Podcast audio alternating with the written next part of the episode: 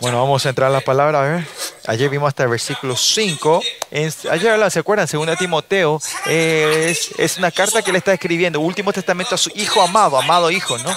Y eh, más allá del mantenimiento espiritual del, de, de, eh, el mantenimiento espiritual es no solo para el pastor, sino para todos ustedes y nuestra perspectiva al evangelio y cómo vivir ese evangelio, ¿no? Y esto es algo, la palabra que solo le da a su hijo espiritual a Timoteo. Es la última carta escrita por Pablo, ¿no? Al año 66, 67, 67, escribe esta carta y al mes se dice que Pablo fallece o es ejecutado, ¿no? Y, esta, y esta carta, eh, esta palabra sea palabra de vida para, para Timoteo, era porque Timoteo eh, tenía una relación padre-hijo con, con eh, Pablo. ¿no? Usted también y yo, en esta relación del Evangelio, para que seamos tenemos una relación de espíritu, usted y yo tenemos que ser este clase de estado, este, esta relación de padre-hijo espiritual. ¿no? Y este es por la perspectiva de la iglesia. Si la iglesia está, es donde tienen, eh, como era el fundamento y la columna la verdad, y ahí está, este, es una relación que puede dar vida, es una relación de padre-hijo espiritual, ¿no? Ahora también usted si pierde alegría o más allá. Mire, no, yo soy fanático del pastor King. Hey, Jim, ¿o no, so- no? ¿No eras? No importa aunque usted sea mis fans, si no tiene alegría y no tenemos relación espiritual, no es más, no es, es todo basura, ¿no? No importa cuánto usted me quiera humanamente, es todo, eh, todo desperdicio, ¿no? No importa si son mis fans, mi club, que sea, no sirve nada, ¿no? Debemos tener una relación de la verdad el evangelio. No importa cuánto Hechi me quiera, no importa cuánta fanática sea y haga lo que sea, ¿no? Solo es relación del evangelio. Relación del padre e hijos. Si no es así, es todos pérdida, es todo. ¿Qué vamos voy yo? ¿Tenemos esa relación padre e hijo? Papá le dijo, padre. ¿Segura?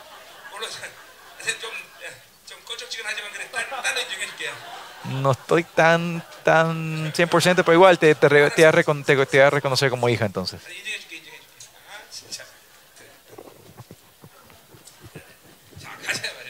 Sigamos. Bueno, te, te voy a reconocer. Bueno, eh, y entonces, hasta el versículo 5 vimos la salutación que hace Pablo. Y el versículo 6 y empieza a escribir el- la razón del por qué él escribe esta carta directamente, ¿no? El versículo 6. Él es el, el motivo del por qué él escribe esta carta. El versículo 6, 7, 8 está en una corriente, se puede hacer un párrafo junto, dice, por lo cual te aconsejo que avives el fuego del don de Dios que está en ti por la imposición de mis manos, dice. Por eso, mira, primeramente dice que, ¿se acuerdan? Eh, Adelante dice, le quería ver pronto, ¿no? Le extrañaba. Y segundo, dice, le dice para que, la, que el fuego que él impartió pueda tomar fuego otra vez, ¿no? Y se acuerdan, en la, en la iglesia primitiva la imposición era algo muy importante. Vivo en Hebreos 6, en versículos, capítulo 6, versículo 1, ¿no? El fundamento, el, el principio, y uno de ellos era, era la doctrina del principio, era la imposición. ¿Por qué? Porque no vemos en el principio de la gracia. Nada se puede hacer con nuestra obra y nuestra fuerza, ¿me entienden? Y esto tiene que tomar con fe. En versículo 9 vamos a hablar más en detalle. Pero la iglesia es gracia. Se mueve del principio de la gracia, no el principio de las obras. Esto vamos al versículo 9 y vers- capítulo, mañana en capítulo vamos a mostrar más en detalle. Pero una forma de decir, la gracia es regalo.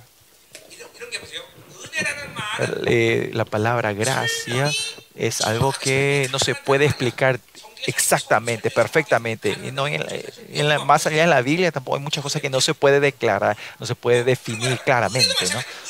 Es lo mismo que la gloria. Gloria no, no, no hay una definición clara, ¿no? Y más, eh, gracia también, ¿no? El que recibió la gracia sabe que esa gracia, ¿no? ¿Por qué usted todavía viene en el legalismo? ¿Por qué hay que vivir en la obra? ¿Por qué? Porque no han experimentado la, la gracia. Usted no han encarnado la gracia. La gente que sabe que gracia, cuando no viene la gracia, no se mueven. No saben qué es eso.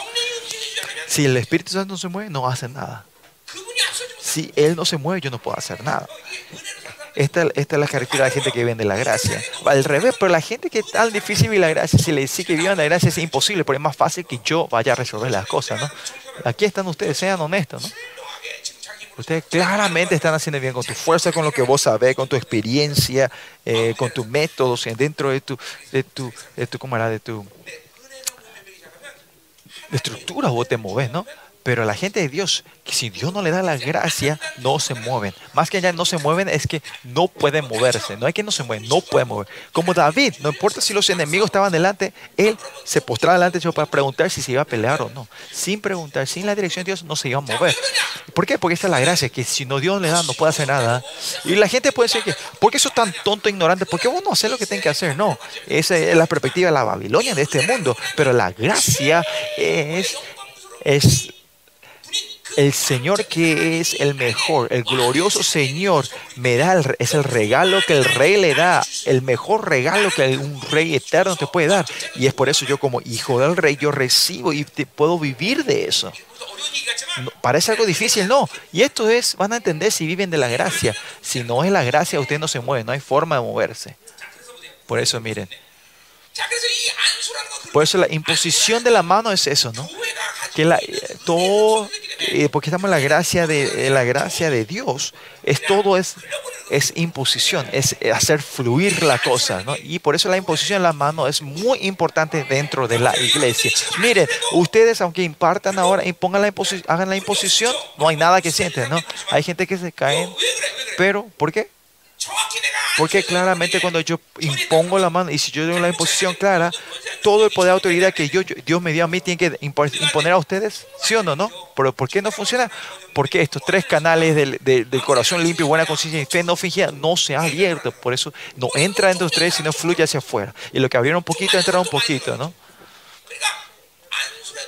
Por eso, aunque hay la imposición de la mano, este, ustedes, tu canal no están abiertos, no hay una imposición, una impartición completa. Claro, está la voluntad del Espíritu Santo, no porque yo impongo la mano, no es que se impone, imparte todo, sino que también algunas el Espíritu Santo de acuerdo al, al, al cambio, al crecimiento de esa persona, el Espíritu trabaja.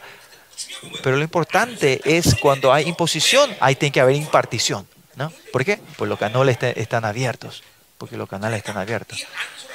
Por eso la imposición de la mano es un acto muy importante en la iglesia, en, el principio, la gracia. Eh, los dones míos, no, no es mío los dones, sino son los dones que el Espíritu Santo hace, ¿no? Si dentro del Espíritu Santo sale todo, ¿no? La unción, se mueve, eh, todo el Espíritu Santo puede cuenta la unción, ¿no? Por eso, eh, la imposición que es más una, una, eh, no es que yo, yo le estoy impartiendo el Espíritu Santo, sino estoy impartiendo la unción, ¿no? Y en, en 1 Corintios 12 hablamos, ¿no? Que toda la cosa es que Dios nos dio a nosotros los dones y, y, la obra de la imposición de la mano es una imposición que Dios usa, me usa a mí para hacer, no que cualquiera pueda hacer, ¿no? Pero, pero la imposición es que Dios usa a su siervo para hacer eso, ¿no? Y por eso la imposición es algo que usted tiene que anhelar y desear. Cuando reciben con anhelo y deseo, es muy beneficioso para ustedes y cuando hacemos hay mucha imposición de la mano, cuando tenemos los líderes nos encontramos en la iglesia, es muy poderoso, ¿no? Por eso es mediante la imposición para que los dones empiecen a, levantarse otra vez, ¿no? Hay que, que el fuego del don se levante, se avive otra vez, ¿no? No sabemos qué don es este, ¿no? Pero Timoteo recibió esto y, y hubo tiempo que él usó poderosamente, ¿no? Pero Pablo dice, ¿por qué dice otra vez? ¿Por qué él usa esta palabra de Versículo 6 dice, por lo cual te aconsejo que avives. El español no dice, pero no, pero tiene lengua que dice que reavive, que, que, que otra vez avive, ¿no? ¿Qué pasa? No, no creo que Timoteo haya parado de usar, pero sino se ha achicado un poco, ¿no? Y, y, versículo 7 dice eh, la razón, dice el por qué. Porque no, no has dado a Dios espíritu de cobardía, ¿no? Sí, capaz que Timoteo está en esta situación, ahora mismo eh, era una persona pura, era fiel y un pastor fiel, pero su, su, problema es que era un poco débil. Era eh, ¿Por qué le está teniendo temor? ¿Por qué está en cobardía? Porque, porque su padre, Pablo, está en la cárcel, en la abismo otra vez, y está a punto de morir. Y por eso, eso sabía Timoteo eso, ¿no? Y por eso, por eso se puede decir que, que eh, Timoteo estaba en, en temor, ¿no? En miedo, ¿no? Y por eso Pablo le está diciendo que, que reavives esto, es que esto, donde se, cuando se empiezan a reactivar dentro de Timoteo, iba a ser, no iba a ser cobarde, iba a ser, iba a ser otra vez, otra vez como era valientes, ¿no? Y por esta razón Pablo le está diciendo, vení rápido, vení, vení, ponte para que yo pueda imponer la mano otra vez, ¿no? Y lo mismo usted también, cuando yo ponga la imposición de la mano, usted, usted también tiene que ser valientes. Hay gente que cuando yo le impongo la mano se ponen todos tontos, ¿no? Es porque hay liberación también, ¿no?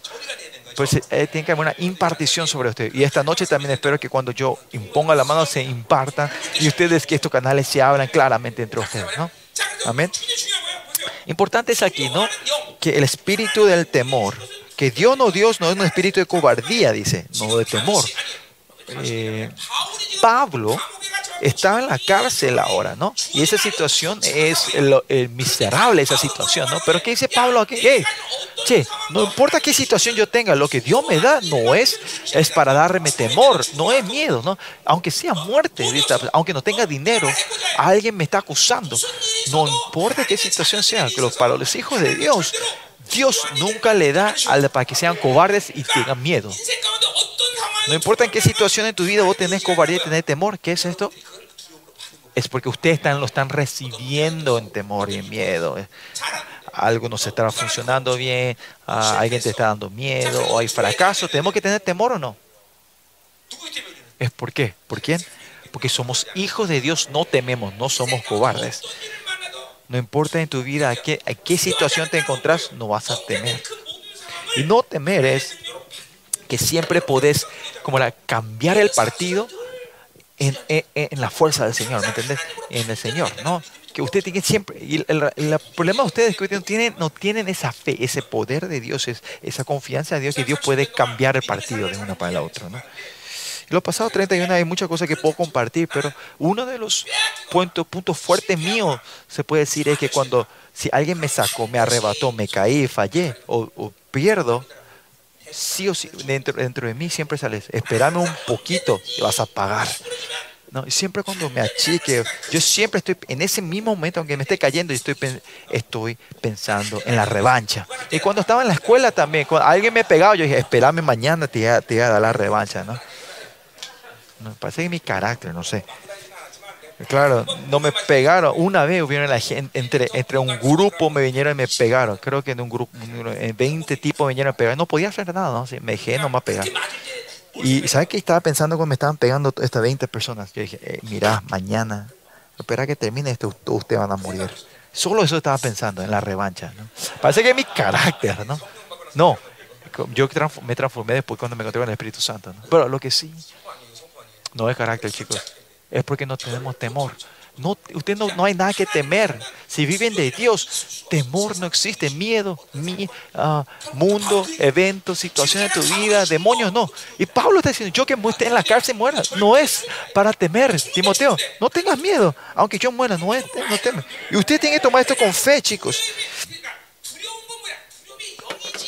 Espíritu, es espíritu de cobardía o espíritu de miedo. Es un espíritu, no es la situación, no es la gente, no es, no esa persona, no es ese trabajo, sino que es un espíritu, chicos. Escúchenme, es un espíritu. Que no tengan gozo eh, y porque yo no tengo dinero, tengo en mi situación así, es claro que no tenga alegría. No, no tener alegría es porque es el espíritu de depresión que viene sobre usted. Ustedes son engañados por ese espíritu y usted piensa que esto no será alegre, es algo normal.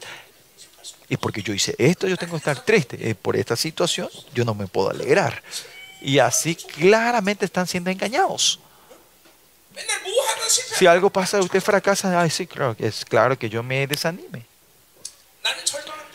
Es claro que yo me desanime, no es, es legal que yo me desanime. Y el, y el demonio está diciendo claramente, le está agarrando la oreja y le están murmurando a usted diciendo, ¿no? ese espíritu de, de acusación y le están engañando. Ustedes no ven, pero hay un demonio que está viniendo ahí en tus orejas y le está diciendo, mira. Así te va murmurando en el oído, ¿no?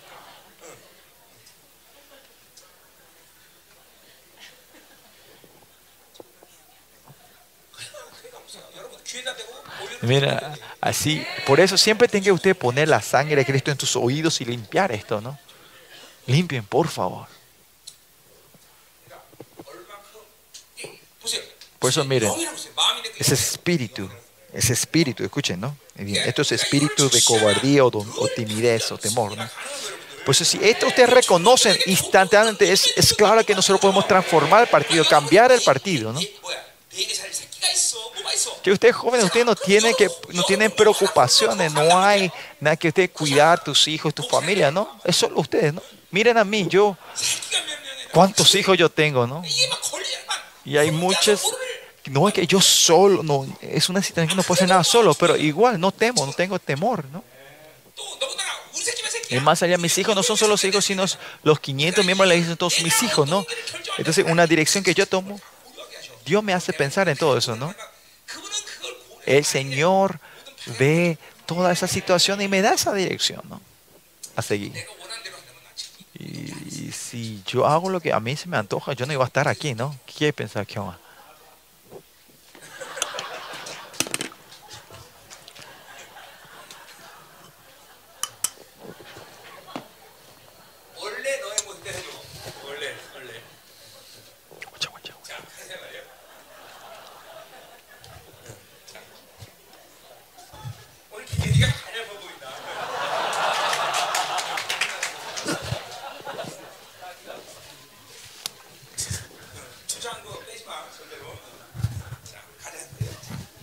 Bueno, sigamos.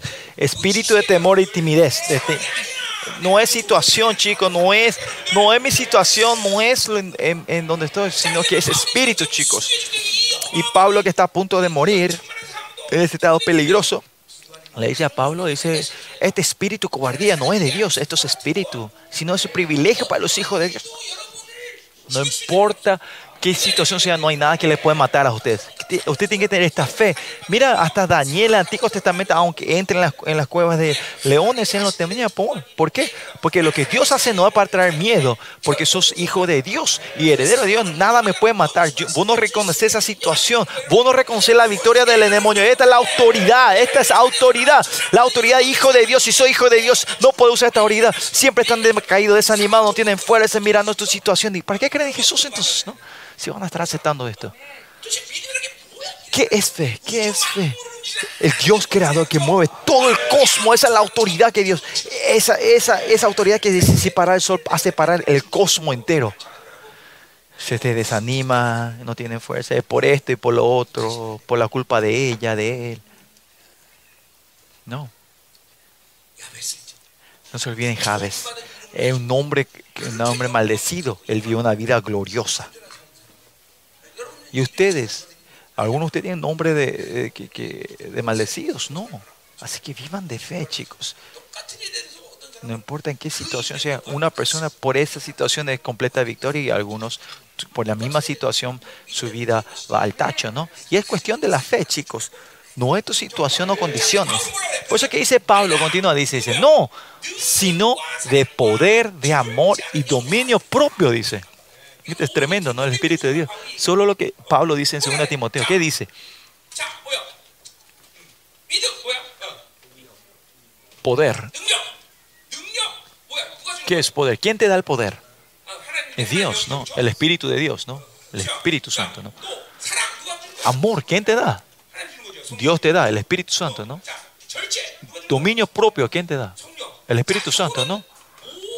Esto, todos estos eh, Primera Corintios y Gálatas, si ves todo esto, Pablo habla que habla como frutos, frutos del Espíritu Santo. Son espíritus, frutos, dominio propio, eh, frutos, ¿no? Pero acá él no dice que son frutos, sino son espíritu. ¿Cuál es la diferencia entre el espíritu y, y fruto? El espíritu es más directo y es real. ¿Por qué? Porque el fruto toma tiempo, pues si el espíritu entra es instantáneo. Por eso miren, no es espíritu de temor, sino de poder, te da el espíritu de poder, te va a dar el espíritu del amor, te va a dar el espíritu de poder, de dominio propio, ¿no? Y esto es tremendo, ¿no? Y esta es la declaración que da su hijo, ¿no? Que reciban ese espíritu, el espíritu. Tu otra es espiritual. Los que viven de espíritu saben que es una batalla espiritual no es una batalla de tu realidad, de tu situación. No es porque tengas dinero es el problema. No, sino es el espíritu que está atrás. Si una persona te molesta, ¿cuál es el espíritu que está esa persona que está molestando? No, no hace falta que nos desanimamos o odiemos a esa persona, ¿no? ¿Por qué van a, ustedes van a odiar a la imagen de Dios? No, ese es el espíritu que está atrás, espíritu. Pablo le está diciendo a Timoteo, recibe el espíritu del poder y el espíritu del amor para amor. No temas, ama. Y el espíritu del dominio propio y dominio propio, porque Timoteo es líder y pastor es algo muy importante. Todo es muy importante, pero como líder, el dominio propio es muy importante. Y hablamos de esto en Proverbios. Dominio propio es, es una relación entre, entre la inteligencia y sabiduría, ¿no? El, dominio propio es cuando vos te vas hacia la dirección donde llega a Dios, es saber cuándo parar, cuándo moverte a la derecha o a la izquierda, avanzar. Es todo esta, esta como el ajuste de fuerzas, es poder, ese es el poder que te da poder ajustar eso para llegar al punto donde Dios te quiere llevar. Y dominio propio es algo muy importante para los líderes, ¿no? No importa en qué situación ustedes están, ustedes son todos líderes, ¿no? Y más allá. Esta palabra dominio propio también se usa como prudencia. ¿Qué es prudencia? Prudencia significa que no caes en, la adicción. Nosotros somos adictos solo a Jesús. Si ustedes están adictos a otra cosa al mundo, y es porque usted, ahí pierden el dominio propio, están adictos a la, computadora, a los celulares. Si somos adictos a Jesucristo, nosotros, los demás, si tenemos o no tenemos, ya no hay problema, ¿no? Y pues estamos adictos a Jesús. Podemos usar la computadora, pero si no, no, usamos, no hay problema, no hay drama. Por eso si estás adicto a Jesús, si tenés a Jesús, otra cosa, aunque no, no, vas me voy a morir pues no tengo esto o lo otro, ¿no? Y ahí viene el dominio, el dominio propio. Especialmente jóvenes, dominio, dominio propio es algo muy importante para ustedes. Todo esto, ¿no? Si viven de Dios, si viene el Espíritu de Dios, usted tiene que tener ese, ese poder del dominio propio. Del, usted van a poder dominar tu, tu, tu pereza, lo que ustedes quieren ver, su temperamento, lo que ustedes comen. Todo es dominio, dominar propio, ¿no? Eh, transformar a una persona que no se, eh, como era, se va hacia, hacia un extremo, ese es el dominio propio. Y eso es lo que yo dije en la iglesia, nosotros hicimos este, este balance y este balance viene a la integración, poder integrar todo, balancear todo. ¿no? Y mediante este dominio propio, Dios le quiere transformar a usted en una persona muy integrada, muy completa si ustedes no pueden ver el completo, el dibujo, el panorama completo, no van a poder levantarse como líderes. ¿no? Si no saben la corriente general de cómo Dios está llevando, ustedes no van a poder ser líderes en estos últimos, en los últimos tiempos. ¿no? Y por eso Pablo está diciendo que Dios nos está dando el espíritu del dominio propio. Y como líder, ¿qué tiene que saber? Como líder, tienen poder, tiene que es, el poder es, es, es, como el reino de Dios se mueve, ¿no? Por eso el líder necesita poder y necesita amor, ¿no? Para poder amar a las almas y a, la, oveja. Y el dominio propio como líder es, es como controlar tu fuerza. Es ajustar tu fuerza, es algo muy importante para el líder, ¿no? Por eso estos tres espíritus que Pablo está diciendo es como líder de Timoteo. Timoteo, líder de la iglesia, pues, sabe qué necesita y cuáles son los tres puntos y ustedes también necesitan estos tres. Ustedes necesitan poder, ustedes necesitan amor y necesitan dominio propio. El espíritu.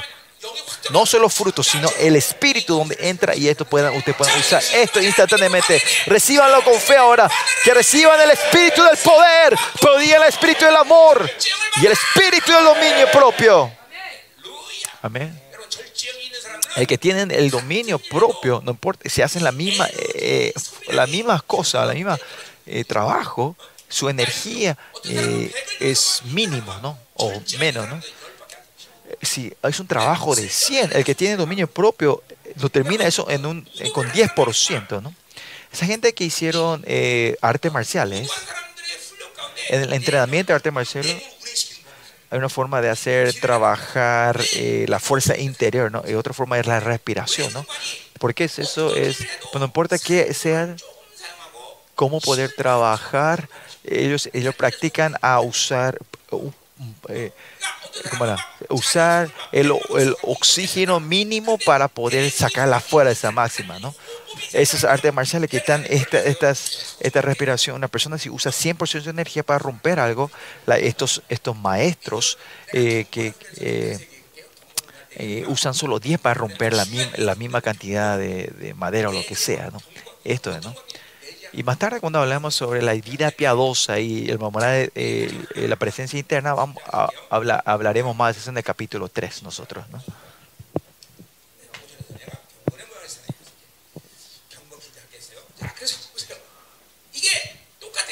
Es lo mismo, el dominio propio, si tenemos el dominio propio, sabemos dónde, cuánto hay que invertir, cuánta fuerza y, cuánta energía hay que pagar. Entonces, y, lo que, que tienen este dominio propio del Espíritu Santo, ustedes van a poder controlar bien y balancear bien estas energías, de cómo usar tu energía. Eso más a comer. Yo también ahora también, ¿no?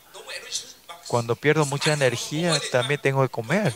Pero la mayoría de veces, ¿no? Ah, hoy necesito vitamina C, como ah, necesito proteína, proteína.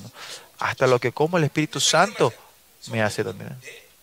Y por eso uso la palabra diciendo que el Espíritu Santo es mi manager. Él me controla todo. Y no es que soy controlado con fuerza, sino con alegría yo recibo esto. ¿no? Claro, sí, así vamos a hacer, Señor.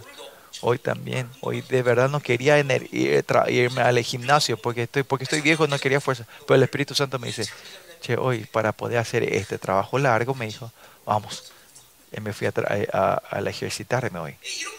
Todo esto es si viví del Espíritu Santo, él nos guía con su espíritu del dominio propio. Eso también está en la computadora también. Eso no, eso si está en el espíritu, Dios no hace cosas así en vana. O, o con una persona, ¿no? Algunas veces cuando se encuentra con una persona, están hablando todo el día, ¿no? ¿Qué onda, no? Están, están chismoseando todo el día ustedes, ¿no? No pueden hacer eso con el Espíritu, si viene el Espíritu Santo. Estar chichimoseando con, con las personas, están todo el día, pero con el Espíritu Santo no están orando todo el día, ¿no? Ella dijo que me... Disculpame, le dijo el pastor. No, no tenés que disculparte conmigo. Ah, claro, a mí también.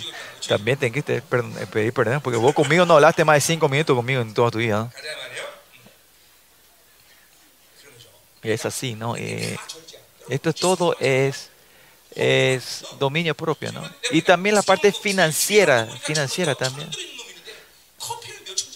Y no veo esa gente que da su, su ofrenda dominical, dominio, le dan mil won, o sea, un dólar, pero ustedes toman café que son casi cuatro dólares al día, ¿no?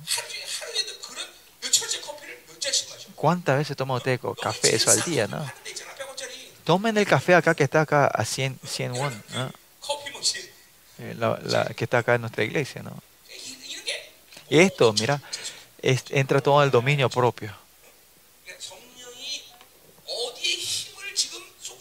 Es donde que el Espíritu Santo quiere que gastes tu fuerza, en dónde quieres que pares, hacia qué dirección te vayas. Y esto está todo en el dominio propio. hay que recibir el Espíritu del dominio propio ustedes. Esa gente que duermen todo el día, duermen 12 horas, duermen, duermen tarde en la madrugada y se levantan después que el sol esté, hayan pasado el mediodía. Miren, pregúntale a mi esposa, yo siempre a las 3 de la mañana, no importa, a las 8 me levanto, aunque duerma a las 3 de la mañana. Y especialmente pues, en tiempo especial, en la conferencia, me canso. Pero usualmente no importa cuán tarde yo duerma, a las 8 me esté. ¿Por qué? Porque tengo que desayunar. Me levanto para desayunar. Porque tengo que desayunar. Porque es importante desayunar para comenzar el día, ¿no? Yo cuando levanto mis ojos, abro mis ojos, abro, abro la, eh, la cortina, hago el cambio del aire, abro la ventana, arreglo mi cama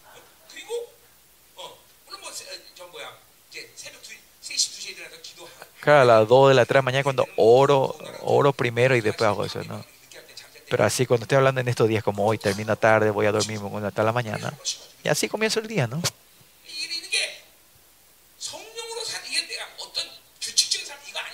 Eh, no es una, vida eh, organizada por mí, sino que es cuando vive el Espíritu Santo no vas a perder, el, no va a haber pérdida en el día tuyo. Por eso la mayoría de ustedes cuando viene el Espíritu Santo Eh, hay, hay, gente que, que por otros motivos trabajan, están de noche, ¿no? Es que a la gente es diferente, no puedo decir que la respuesta, pero si vivís el Espíritu Santo, este, ustedes van a estar acostumbrados a, a despertar la madrugada. Porque cuando es la noche, somos animales que las emociones empiezan a mover fuertemente. Y si ustedes se mueven de, solo de la emoción, hay mucha pérdida. Es, ustedes saben que a la noche es cuando usted viene una carta de amor. A la mañana vos me dices, che, ¿qué, ¿qué, me pasó? ¿Por qué escribí así? Claro, porque a la mañana tu razonamiento y lógica se mueve, ¿no? Puede ser carta de amor hay que escribir a la mañana. Entonces las mujeres se van a recibir heridas cuando... Bueno, escuchen bien, dominio propio, reciban el poder, el amor y el dominio propio, ¿no? Y esto es algo muy importante para los jóvenes, ¿no? El espíritu y el dominio propio. Ahí reciban el dominio propio para que tu vida viva una vida sin pérdidas. Amén. Yo también antes de encontrarme con Jesucristo no podía tener dominio propio. Yo dormía cuando quería, comía cuando quería, ¿no? Pero cuando entró el Espíritu Santo, mi, claramente empezó a controlar mi horario, mi tiempo. No es tiempo, no es cuán largo viví, sino cuántos exactos viví con Dios. Viviste, digamos, viviste 100 años en este mundo y cuando vas delante del Señor solo viviste un minuto para Él. No, aunque vivas 20 años y viviste en el dominio del Señor, eso es lo importante, ¿no? Versículo 8 dice, por tanto, no te avergüences de dar testimonio a nuestro Señor Jesús, nuestro Señor sea, ¿se acuerdan? No es de cobardía de tener temor y recién el espíritu del poder y amor y dominio, pero que no te que no se avergüencen eh, eh, eh, por lo que, que, que él está preso, ¿no? Y dar testimonio a nuestro Señor, ¿no? Y testimonio es dar testimonio al, al, Evangelio. Y más allá de la palabra testimonio, cuando se usa en la Biblia, usualmente es que Jesús es Cristo. Se refiere que te dan testimonio que Jesús es Cristo, es el Señor. Miren, la Biblia es algo, una, una, palabra muy importante. ¿Por qué es importante esta palabra de Dios? ¿Por qué esta, estas palabras son importantes? Porque Jesucristo dijo esto, ¿no? Si sacamos a, la palabra Cristo y decimos, hablamos sobre de esta palabra, no hay persecución. Pero cuando nos decimos, decimos que en vez César no es el Cristo, no es el Señor, sino que Jesús es el Señor, ahí viene la persecución al decir esto, ¿no? Y si esto no fue dicho por Cristo, sino fue por Buda, entonces no hay problema, ¿no? O el, confucianismo dijo eso, no hay problema. ¿Pero quién dijo esto? Sino que fue Cristo el que dio este mensaje. Por eso cuando damos testimonio, es la razón que Pablo tiene la persecución es porque no dicen que César es el Señor, sino que Jesús es el Señor, que Jesús es el Cristo. Por eso Él es el mártir. Por eso en el reino de Dios, eh, ¿cuál es el punto importante? Que mediante ustedes que digan que, que Jesús es Cristo. No es solo palabrería, sino en tu vida que dar testimonio de esto. Que, que vive una vida que Jesús es Cristo. Eso es vivir del Evangelio. Esto es muy importante, ¿no? Que esta palabra de Dios, si esto, esta, esta, esta Biblia, si no fue Cristo, no, usted no va a tener persecución. Pero porque es Cristo, dijo esto, Él es el camino, la verdad la vida, ¿no? Es porque fue el Cristo, porque declararon, dan testimonio que Él era el Cristo. El Señor, viene la persecución, ¿no? Así también, y aquí está la razón por qué usted tiene que poner la vida de la palabra que el, que el rey proclamó y Pablo está en la cárcel, está a punto de ser eh, ejecutado, es porque él dio testimonio que él era rey, que él era solo el Señor, solo Jesús era el, único rey, Jesús era el único Señor. Y por eso dice, no se avergüencen, no tengan miedo, que conocemos a Cristo y somos testimonio, damos testimonio y morimos por eso, tenemos persecuciones y dominio. ¿Quién va a ser el responsable? Va a ser el Cristo, el Señor va a ser responsable de ustedes. No hay nada de qué temer. Más allá, cuando Él nos diga, el, el, temor es cuando nosotros no, ustedes no creen que Él es el Señor y Él es el Rey. Ahora es el problema. Entonces, ¿quién va a ser responsable de esa vida, de esa persona? Vos mismo, y por eso viene el problema. Cuando nosotros decimos que Él es Cristo, Él es Señor, Él es el que va a ser responsable de mi vida. Mártir, ¿qué tiene si mueren? Es por el reino de Dios. Vamos a traer en ese regla. Más tarde vamos a hablar sobre el mártir, ¿no? Y seguimos diciendo, preso suyo si no participa de las aflicciones del Evangelio según el poder de Dios. Cuando Pablo usa preso,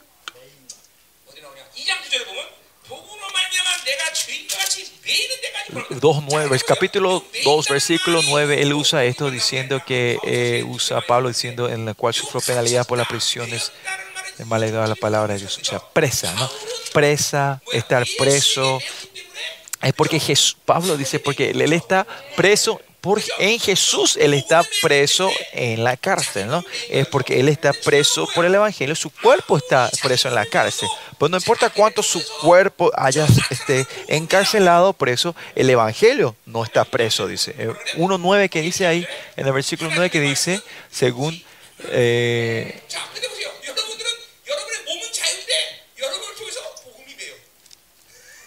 el Evangelio según el... Eh, perdón la aflicción por el Evangelio. 2.9. Bueno, lo que sí dice que el Evangelio no está preso, no, no, no. La palabra de Dios no está preso, ¿no? Eh, eso quiere decir que aunque, aunque su cuerpo esté preso, él testifica del Evangelio que no está preso, ¿no? Que, y por usted tiene que estar dándose esta, esta palabra del rey, tiene que estar predicando, ¿no? Miren a Pablo, parecía que no iba a poder hacer nada. Él en Romanos dice, en el libro de Romanos, eh, en Actos vemos, vemos que, que, que, Pablo está evangelizando a, los carceleros ahí, ¿no?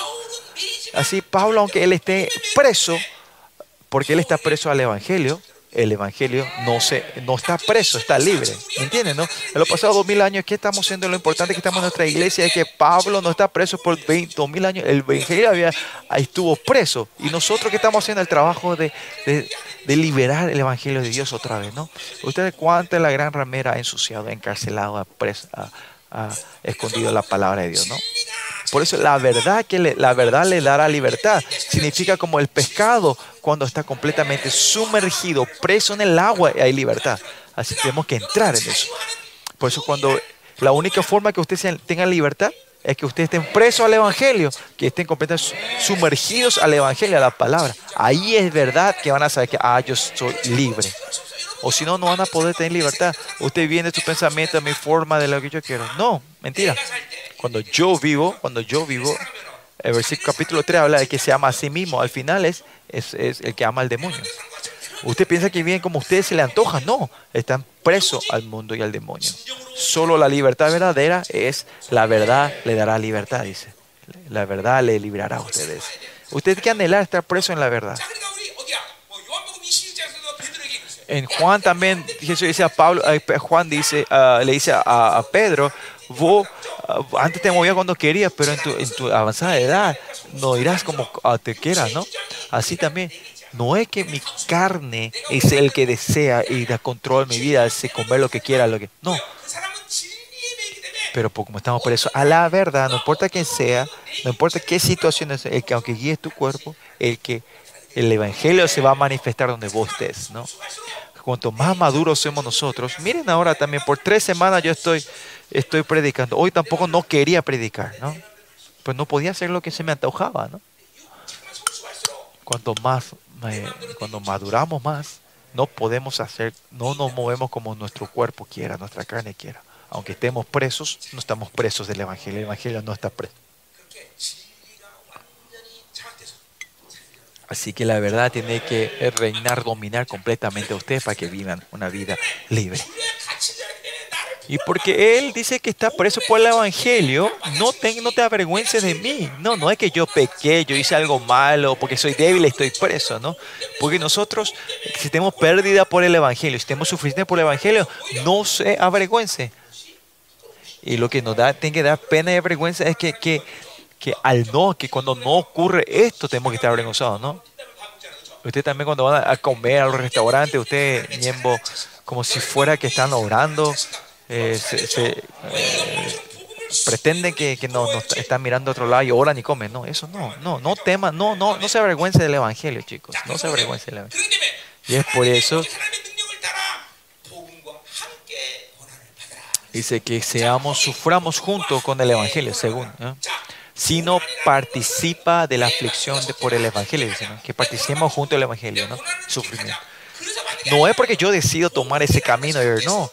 Si estás con el Evangelio, vas a tener sus aflicciones juntos. ¿Qué quiere decir en Colosenses? Estamos, cuando estamos en Cristo, estamos con Cristo, ¿no? Porque yo estoy en el Evangelio, estoy con el Evangelio, ¿no? El Evangelio, si estamos en el Evangelio y estamos con el Evangelio, sí o sí van a tener sufrimiento. No hay opciones. El Evangelio, si la gente tiene el Evangelio, el Evangelio en sí, hay, persecución, va a haber sufrimiento. ¿no? Y si tiene el Evangelio y tu, vida están viviendo están viviendo una vida normal, próspera. No, eh, no estás viviendo el Evangelio. Si tenés el Evangelio, vas a tener un sufrimiento, aflicciones en la, en la carne. ¿Por qué cuando estás con el ¿Por qué cuando estás con el Evangelio hay aflicción? ¿Por qué cuando estamos con el, con el Evangelio y estamos en el Evangelio, por qué tenemos sufrimiento? Es por dos características principales. Uno, el Evangelio es vida, por eso, cuando si esta vida se manifieste dentro de ustedes, se tienen que desatarse estas ataduras, ¿no? Y por esas razones necesitamos sufrimientos, o, eh, aflicciones, ¿no? Sea como sea, Dios quiere desatar esa atadura, o aflicciones, para que la vida verdadera del Evangelio se levante entre ustedes. Y segundo, el Evangelio es luz, tiene la característica de luz. Por eso la gente que tiene la luz del Evangelio en, en este tiempo de la oscuridad, nadie le da bienvenida a esa luz, ¿no? Por eso vamos a, ir, vamos a recibir las aflicciones de este mundo. Con estos dos razones sencillas, claro que vamos, vamos a recibir aflicciones en tu vida. En el trabajo que usted, o en tu familia, si tus primos y tus vecinos, esa gente que no creen, ¿cómo vas a poner una vida normal con ellos? No. Por eso el Señor, yo no vine a traer paz, sino la espada, dice. Por eso es que tenemos que tener esa espada. A los hermanos que no creen, no le puede decir, vamos a, a, jugar, a divertirse. ¿Ustedes pueden decir eso? No, no pueden. Que la clara gente que viene de la luz van a tener esa aflicción y sufrimiento y el evangelio de luz o se va a manifestar como vida dentro de ustedes. ¿no? Por eso el evangelio trae aflicción. Es, una, es un principio de la ley.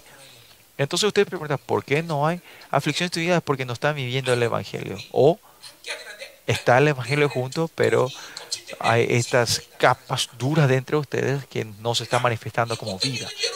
Sea cual sea la, situación, eh, la razón, nosotros estamos, estamos, estamos destinados a caminar el camino angosto. ¿Por qué? Porque tiene la verdad no pueden el camino ancho sino angosto. Y es claro, ¿no? Y este tiempo que estamos, y este tiempo que estamos, Dios está preparándonos a nosotros para vivir esa vida. Y esos son los remanentes. Los remanentes no viven una vida así nomás y que al final, a duras penas se, se, eh, vivieron. No, somos remanentes, no residuos, ¿no? Porque Dios nos hace vivir hasta el final. Y si Dios dice que vivamos de, de, remanentes, vivimos remanentes. Y si vivimos una vida que Dios quiere que seamos mártires, vamos a ser mártires, ¿no? estos sufrimientos, estos tiempos que se le acerca a ustedes, se va a aparecer muy pronto. No es, algo, no es algo que va a venir de lejos. Ser mártir, ahora estamos en esa temporada nosotros. No sean engañados que nosotros vamos a ser raptados antes de que venga el gran sufrimiento, la gran tribulación. ¿Quiénes son ellos? ¿Van a morir en la cruz? Eh, sufrimiento.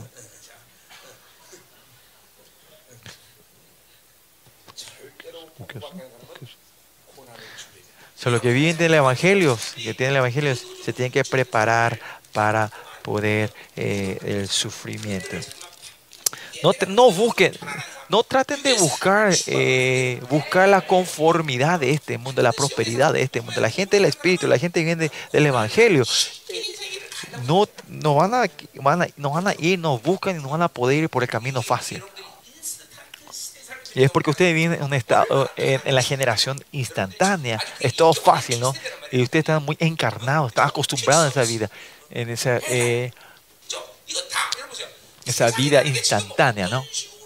El delivery y todo eso, ¿no? Tenéis que ver qué está controlando, ¿no? Eso de pedir delivery así nomás es porque pido esto.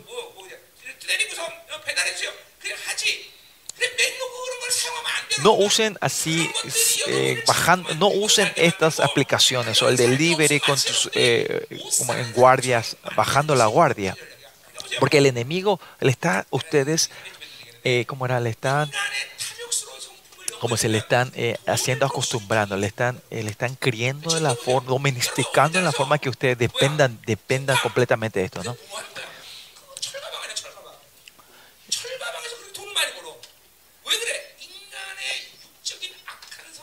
Y miren, en este tiempo estamos, porque saben la tendencia maligna del humano, estos deliveries están ganando dinero, porque saben, ¿no?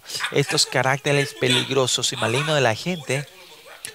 Ustedes, si quieren ganar mucho dinero, tienen que ver cuáles son los deseos malignos de los humanos.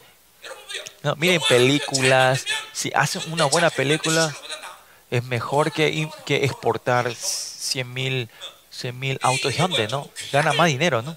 Y estos son otros placeres, placeres de la carne, ¿no? Si usted quiere ganar dinero, usted tiene que, eh, como era, incentivar o, manipular eh, el, placer humano, ¿no? O Elon Musk o eh, Tesla, ¿no? O Bitcoin. ¿Por qué ellos están tocando esa área? Y eso es que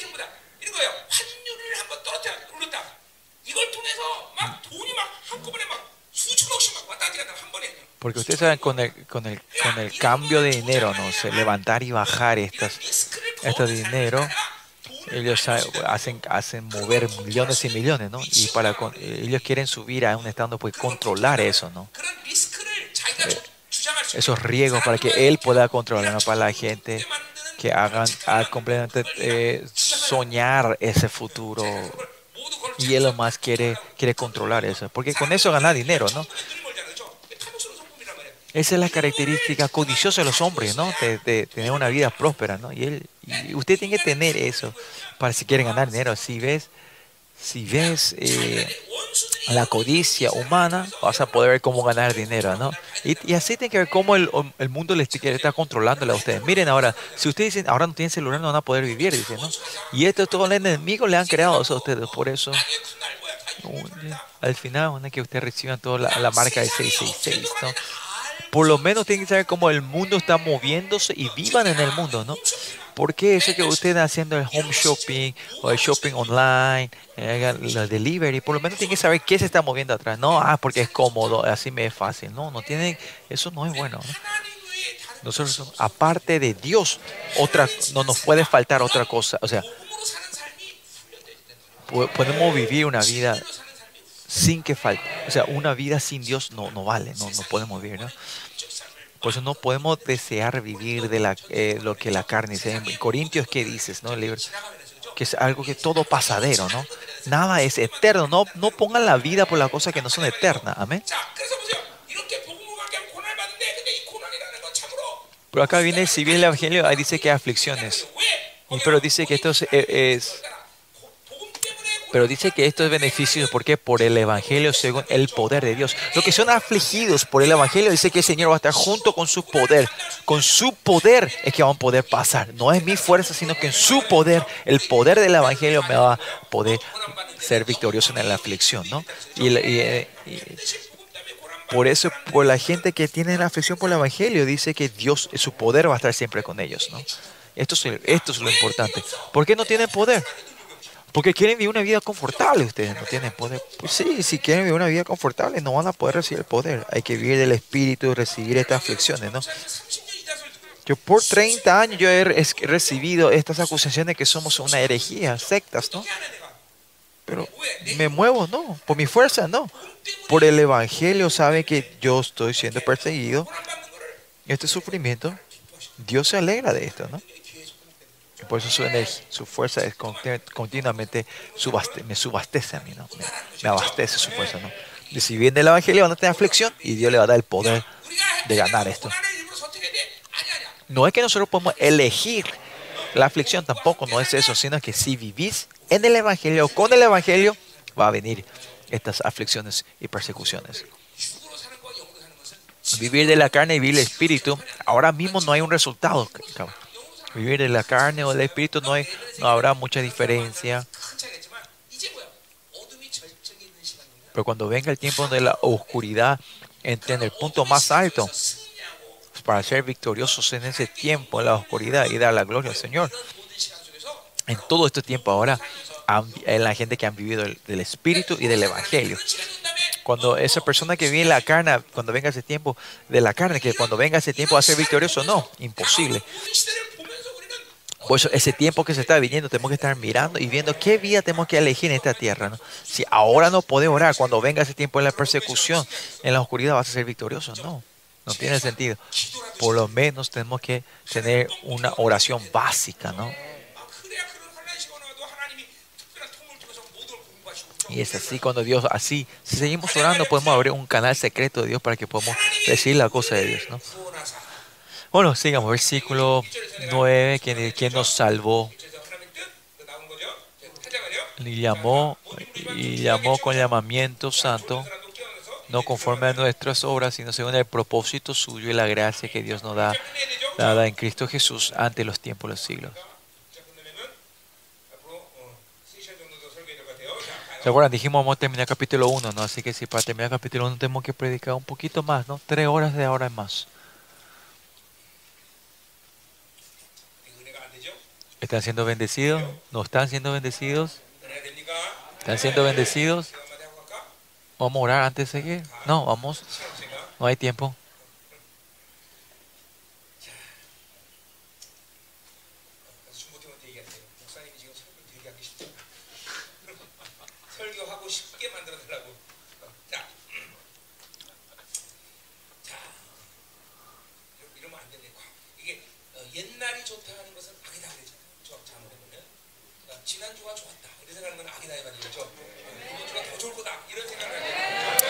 En Proverbio dice que ustedes están, si decimos que ah, el pasado fue lindo, eso es maldad, ¿no? Y yo tampoco no tengo que decir eso que ah, la semana pasada fue lindo, ¿no? Sino que esta semana ser mejor, ¿no? Bueno, versículo 9 dice quién nos salvó.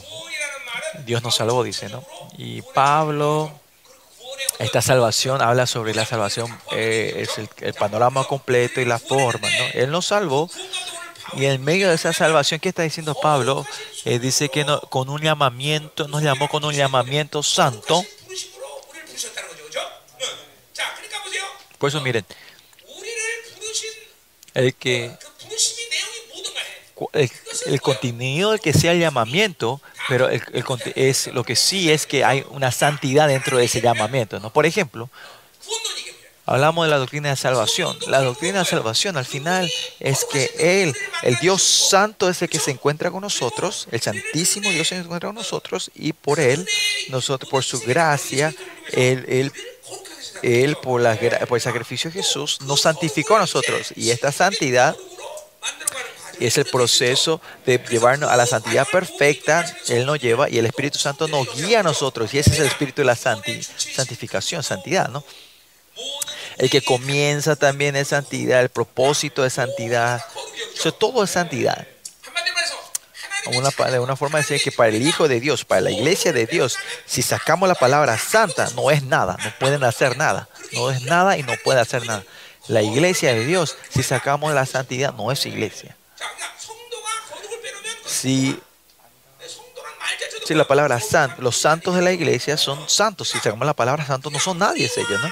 Pues son nosotros, la iglesia, entre la, en la relación entre nosotros con Dios, sin las, no podemos sacar la santidad en la relación con Dios, ¿no? Por eso usted llevando la vida espiritual en esta iglesia, en qué proceso que usted esté, en qué estado estén, la imagen que se muestra, se muestra tiene que ser, tiene que ser santidad.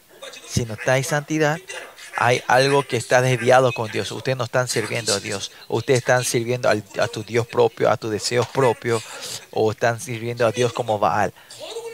Si pierden la santidad, algo está mal. Porque Dios en sí, Él es un ser santo y su propósito nos guía a su santidad. Y si perdemos la santidad, no es que no nos encontramos de Dios, no hemos vivido de Dios. Y una vida religiosa ustedes. Chequen a sí mismo ahora. A ver, piensen por cinco segundos. Eh, ¿Estoy viviendo la santidad ahora? La santidad se puede decir de muchas formas. Es una vida separada. Estamos viviendo en un dominio separado de Dios. Su dominio está reinando dentro de mí.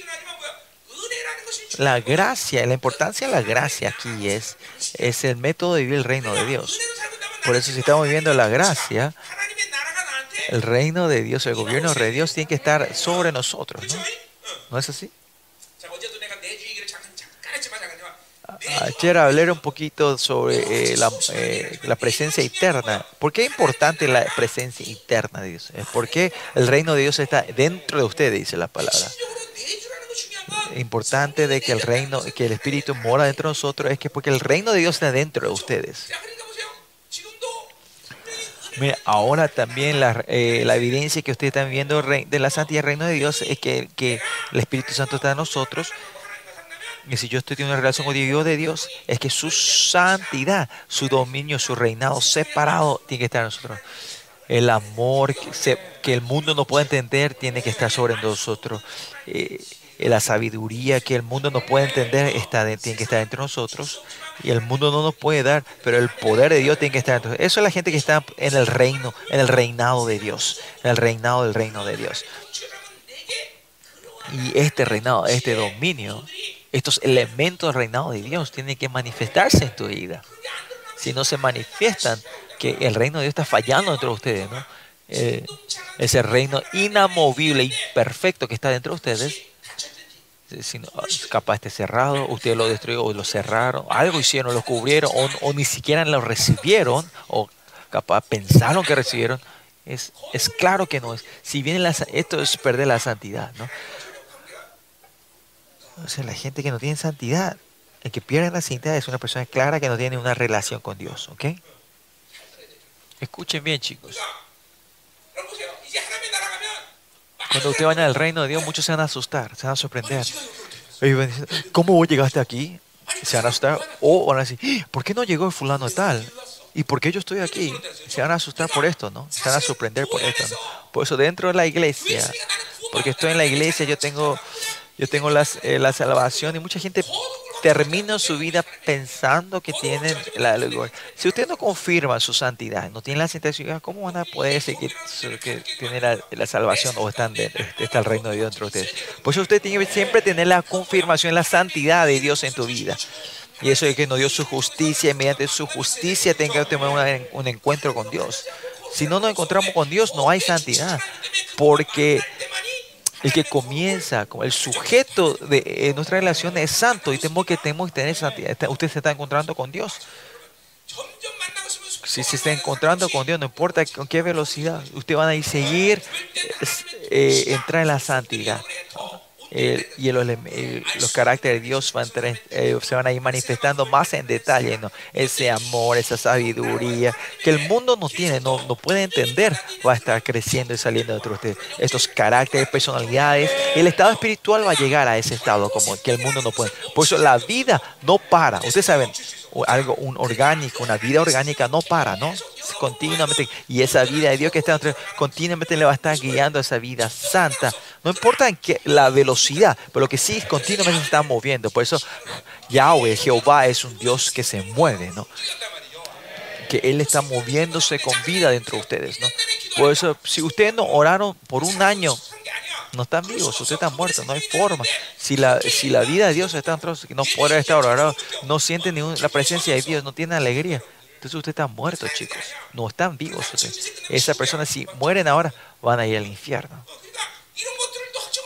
Y sin confirmación, ustedes están así en la, iglesia, en la iglesia, o porque están amigos, y porque mis padres están acá. No.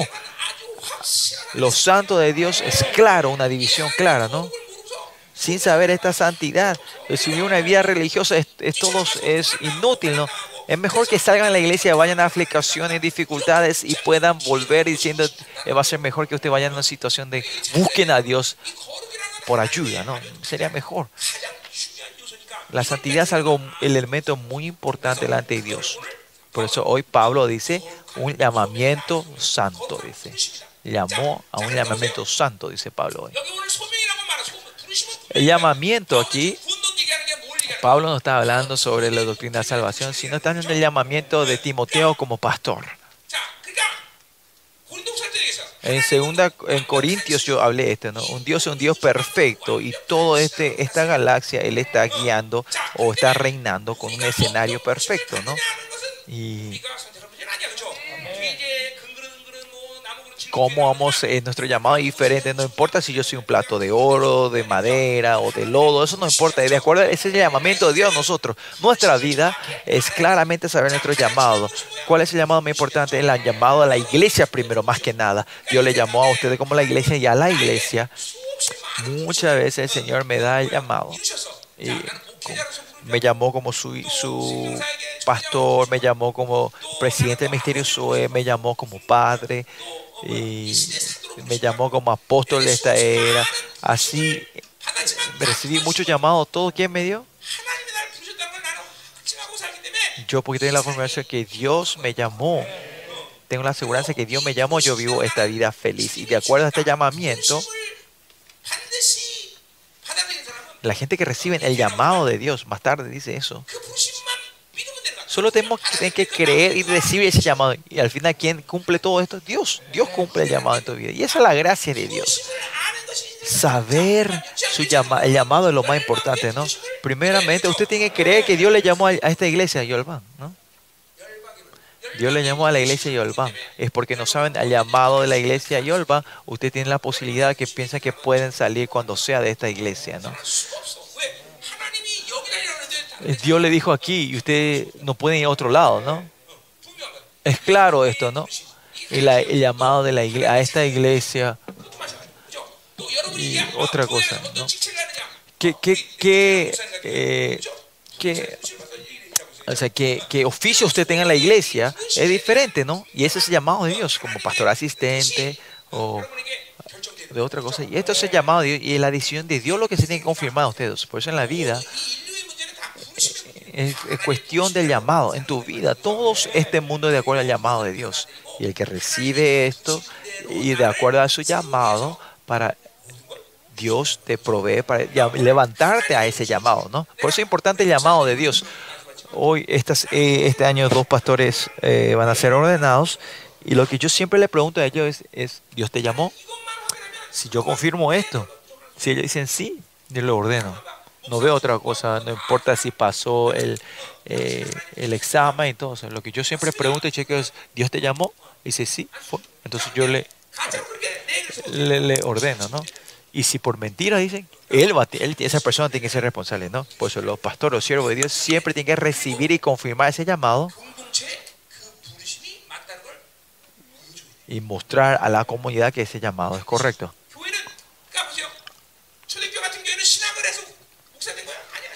Mira, en la iglesia primitiva no hacía falta que vayan al seminario para que se vayan al pastor. Ese es, ese es, ese es, como decir, eh, la maldición de, de, estos tiempos ahora. No porque todos vayan al seminario son pastores, ¿no? Es porque Dios le llamó, son siervos de Dios. Y en la iglesia primitiva todos vieron eso. Que todo, mira, esta persona, Dios le llamó a esta persona como líder de esta iglesia. Por eso a esa persona, la comunidad levantaba a esa persona como líder de esa comunidad. Y se lo ordenaba como... De la misma manera, en la iglesia, cuando levantamos siervo de Dios, a este es mi líder, tenemos que confirmar, mostrar la confirmación que Dios le llamó a esa persona. Por eso Dios no se jacta de su llamado. Dice, no. Ustedes son miembros de la iglesia de Yolpan. Ustedes son miembros de esta iglesia. Dios, ¿cómo levantó a ustedes? ¿Cómo le llama? Él con su llamado, con su predestinación, lo levanta a ustedes. Esta es esa confirmación llamada a la iglesia de Dios. Si usted tiene llamado claro de la iglesia de Dios, de esta iglesia, ¿qué tiene que hacer? Usted tiene que estar en un tiempo estar perfeccionado la predestinación de Dios a ustedes. Si usted no puede dar culto, su, duro está corazón, su corazón está más duro, no tiene emoción de encontrarse a Dios. Dios le llamó, ¿no? Hasta ese tiempo todavía no, hay evidencia que le, le llamó a ustedes. Si usted tiene un llamado claro a esta iglesia, tiene que estar en el proceso de, la santificación de entre ustedes. Si esto no está ocurriendo, Dios no le llamó a usted a esta iglesia, aunque le haya llamado, eh, fue un fracaso. Y usted se transforma en ramas muertas, y esas ramas muertas hay que cortarlas. ¿no? Estamos hablando sobre la iglesia, ¿no? Por eso claramente Usted tiene que tener la evidencia de la iglesia, que Dios le llamó a la iglesia y tiene que mostrarse estos frutos, evidencias en tu vida. Dios, no, no es por tu esfuerzo, sino que Dios te muestra como evidencia para seguir en esta iglesia diciendo que Dios te llamó a esta iglesia, ¿no? Y yo como pastor, llamado a mi pastor, yo tengo que estar mostrando, tengo que estar discerniendo la verdad de Dios, el poder, la autoridad de Dios se tiene que manifestar. Toda esta evidencia, el llamado de Dios como pastor, como siervo, Dios va a mostrar a su, a su iglesia.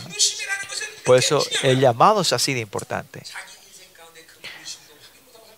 Por eso usted no tiene que vivir una vida sin poder confirmar el llamado a tu vida. Lo primero para ustedes es confirmar el llamado a esta iglesia. Si es así, ustedes van a ir en un proceso de completar la predestinación, la santificación de tu vida aquí. Pastor, ¿cuánto se completa? No, cada persona es diferente, ¿no? Pero es así.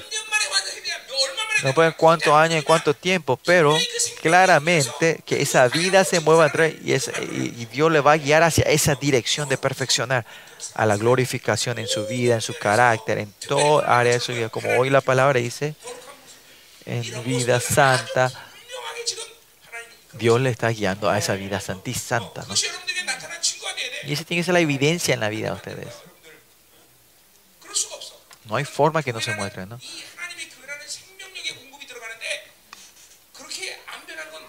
La vida de Dios se está haciendo dando a ustedes y no hay frutos, no, estamos, no se están cambiando, no hay forma. No, no ¿Qué hay que hacer con las ramas que se pudren o están muertas? Hay que cortarlas, ¿no?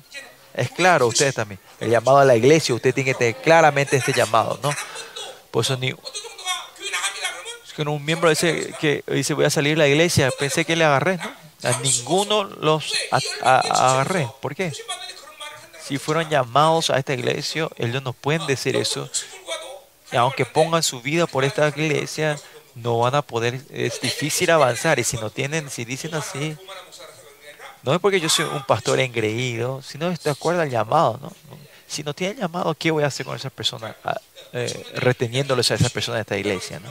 Si ustedes tienen llamado claro, ustedes están. Si tienen llamado a esta iglesia, ustedes están caminando a ese proceso de la, de la santificación. De, y versículo continuamente dice que nos llamó no conforme a nuestras obras, dice versículo 9. Nos llamó no conforme a nuestras obras. Este llamado no es que yo pueda eh, crear, no es con mi esfuerzo. Por eso es que las ramas siempre tienen que estar pegadas al tronco, ¿no? Se mueven todo al principio de la, principio de la gracia de Dios. Por eso miren, que vivan de la obra, ¿qué significa esto? ¿Qué ejemplo puedo dar? Si bien el, eh, eh, en la parábola del labrador que que, el dueño le llama a la gente a trabajar a las 9 de la mañana, a las 12, a las 13, a las 5, ¿no? A todos le dan el mismo pago al denario. ¿Por qué? ¿Cuál es la relación entre el dueño y los, los trabajadores? Es el dueño y el contrato que él hace con, con sus siervos es una relación de contrato con ellos, ¿no? ¿Qué es eso? En nuestro término, lo importante no es porque trabajaste tanto no es porque trabajaste tanto, yo te pago tanto, sino que el dueño trajo a esta gente que no podían trabajar a trabajar. Por eso que vino a las 9 de la mañana se, se queja, ¿no? ¿Por qué el que viene a las 5 y a mí me da el mismo dinero? Y ese quiere decir que ese, ese, trabajo, ese trabajador quiere decir que, que ah, yo quiero que me paguen de acuerdo a mi trabajo, ¿no? Que, y, y este ¿A qué se refiere? Ellos están negando a la misericordia, a la gracia del dueño que le llamó a esa persona que no podía trabajar ese día, ¿no? Esa persona está negando al dueño, ¿no? Es que no según nuestras obras. ¿Qué quiere decir? Es que Dios me llamó ahora y si que yo viva de acuerdo a su llamado, no se puede formar con mi, con mi fuerza. ¿no? Y esto es lo importante en tu vida cristiana. ¿no? La Babilonia hace que nosotros todavía queramos vivir en la iglesia de acuerdo a nuestras obras. ¿no?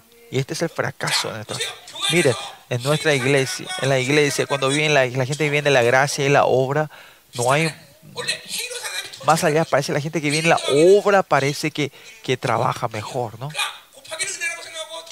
Supongamos que la multiplicación es gracia y suma es obra. Al principio parece igual y parece un poquito más rápido, ¿no? Porque cuando decimos uno más uno es uno, dos y uno por uno es uno, ¿no? Parece que, que que la suma está ganando, pero cuando vamos al segundo año, 2 más 2 es 4, 2 por 2 es 4, es casi igual, pero cuando empiezas a decir 3 por 3, 4 por 4 es 5 por 5, mucho mayor que el, el 3 más 3, 4 más 4 es 5 más 5, ¿no? Y esta es la gracia. Y, y estos lavadores han perdido la, la gracia del, del, dueño que le llamó a trabajar y ellos quieren que sean recompensados de acuerdo a su trabajo, a la obra, ¿no? Escuchen bien, chicos. ¿Por qué esto no se está pudiendo manifestar dentro de ustedes? Porque el sistema Babilonia, ustedes todavía buscan el sistema Babilonia, que ustedes están acostumbrados a vivir la obra y no quieren y vivir de lo que Dios te da. Es, es difícil, ¿no? Y más allá no le quieren reconocer a ese dueño. O sea, miren, recibieron la, eh, recibieron la salvación y recibieron esa gracia. La primera la, primera la primera cosa que ustedes reconocen al dueño es reconocer a la voluntad, según su propósito este versículo nuevo. Lo importante es siempre tu vida comienza a empezar a buscar cuál es el propósito. Y esa es tu vida de la fe que cuando comenzaste, ¿se acuerdan? Antes mi pensamiento, mi método, yo vivía como quería. Pero después cuando recibe la salvación y su gracia, lo primero, usted empieza con una vida de acuerdo a la voluntad de Dios. Esta todavía se está pensando, si usted, ¿verdad, pastor? Yo estoy viviendo la gracia. Si vos estás pensando la voluntad de Dios en cada situación de tu vida, sí, estás en la gracia. Antes vos decías como se tantas querías, pero cuando recibí la salvación, esa gente no puede vivir así, no pueden hacer eso, ¿no? Es decir, yo tengo salvación, pues yo vivo como se me antoja. No tener la salvación.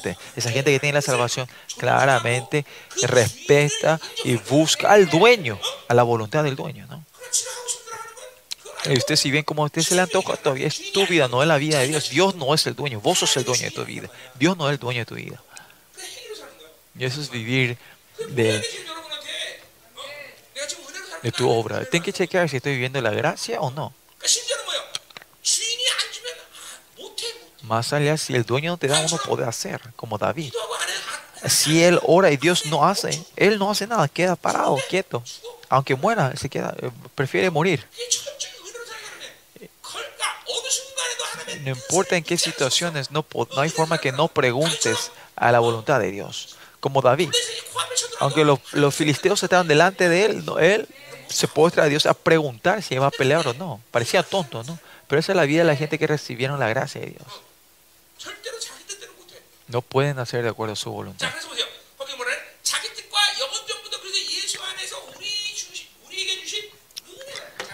Según el propósito y la gracia, dice que fue no dada ante los tiempos, los siglos, ¿no?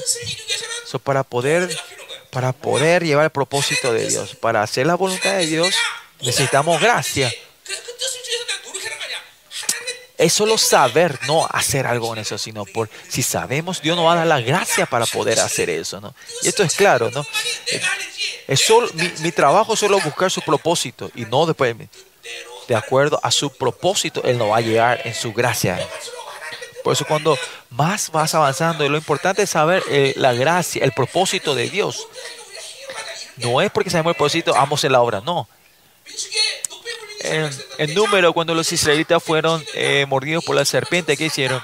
Dicen que solo miren a esta eh, serpiente de bronce. ¿Cuál es la obra? Solo era creer en el propósito de Dios y es que miremos, ¿no? Solo dijo que miren y miraron. La obra no es eso, sino solo aceptar la voluntad de Dios.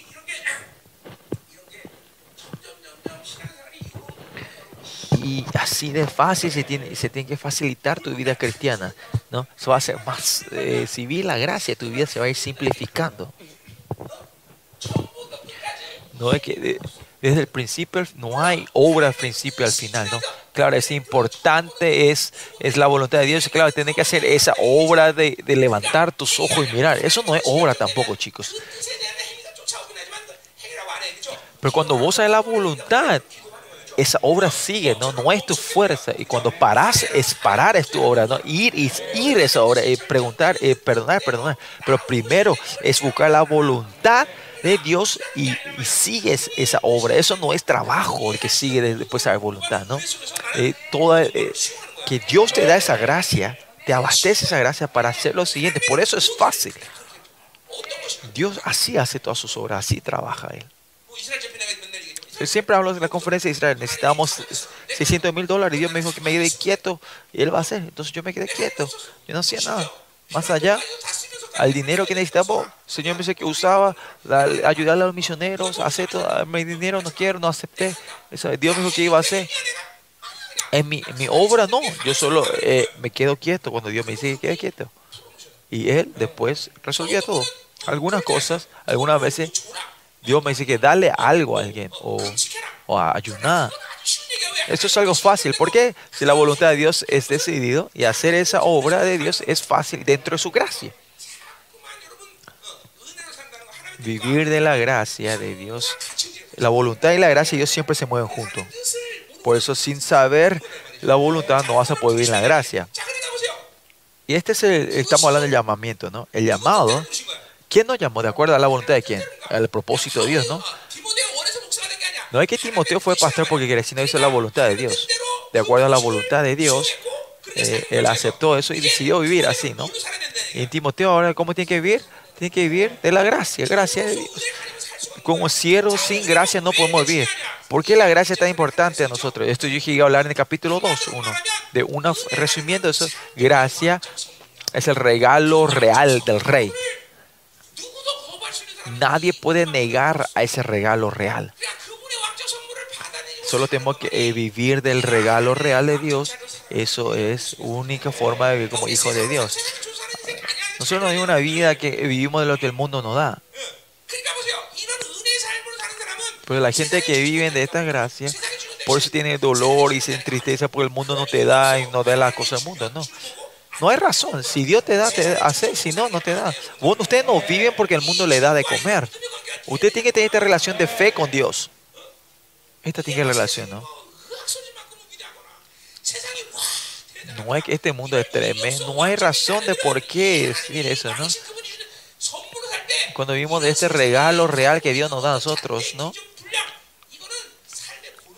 Estos estándares de este mundo no son algo que ustedes tienen que poder pensar. Ustedes están, están un poco difícil, chicos, ¿no? Se están, están adormeciendo, ¿no? Porque ustedes no saben, no están viendo la gracia. Si ustedes pueden ver de la gracia, ustedes dicen, sí, pastores, es verdad. ¿Es eso? Eso no le está funcionando a ustedes. Esto es vivir en la gracia. Bueno, vamos a tratar de terminar el capítulo 1. ¿Quiere que pare? Yo tampoco no quiero hacer, pero no quiero seguir, pero... Pues, para que el pastor Cho pueda hacer capítulo 2, tengo que terminar el capítulo 1, ¿no? Vamos al versículo 10, dice. Al versículo 9 hablamos sobre el llamado de, de, Timoteo y el misterio no se puede hacer con tus obras, no puede hacer con tu monto, con lo que vos querés, con tus fuerzas, con tu experiencia, con lo que vos tenés, con tus pensamientos. Con eso no podés hacer. Eso es lo que está diciendo.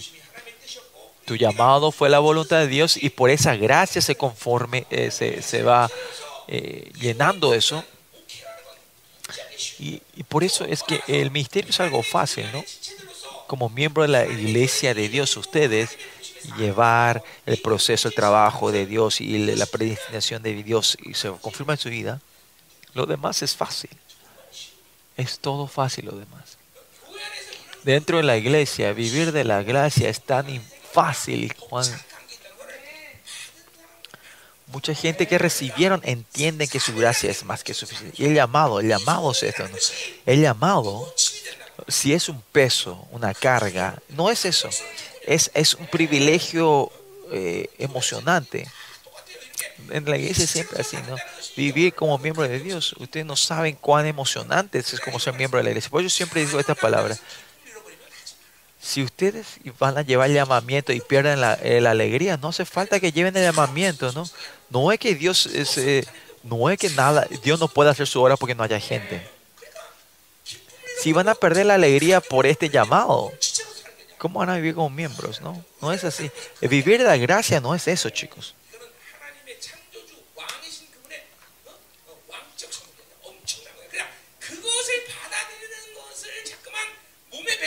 El que está acostumbrado a recibir de su gracia y de Dios, vivir aparte de eso es, imposible, ¿no?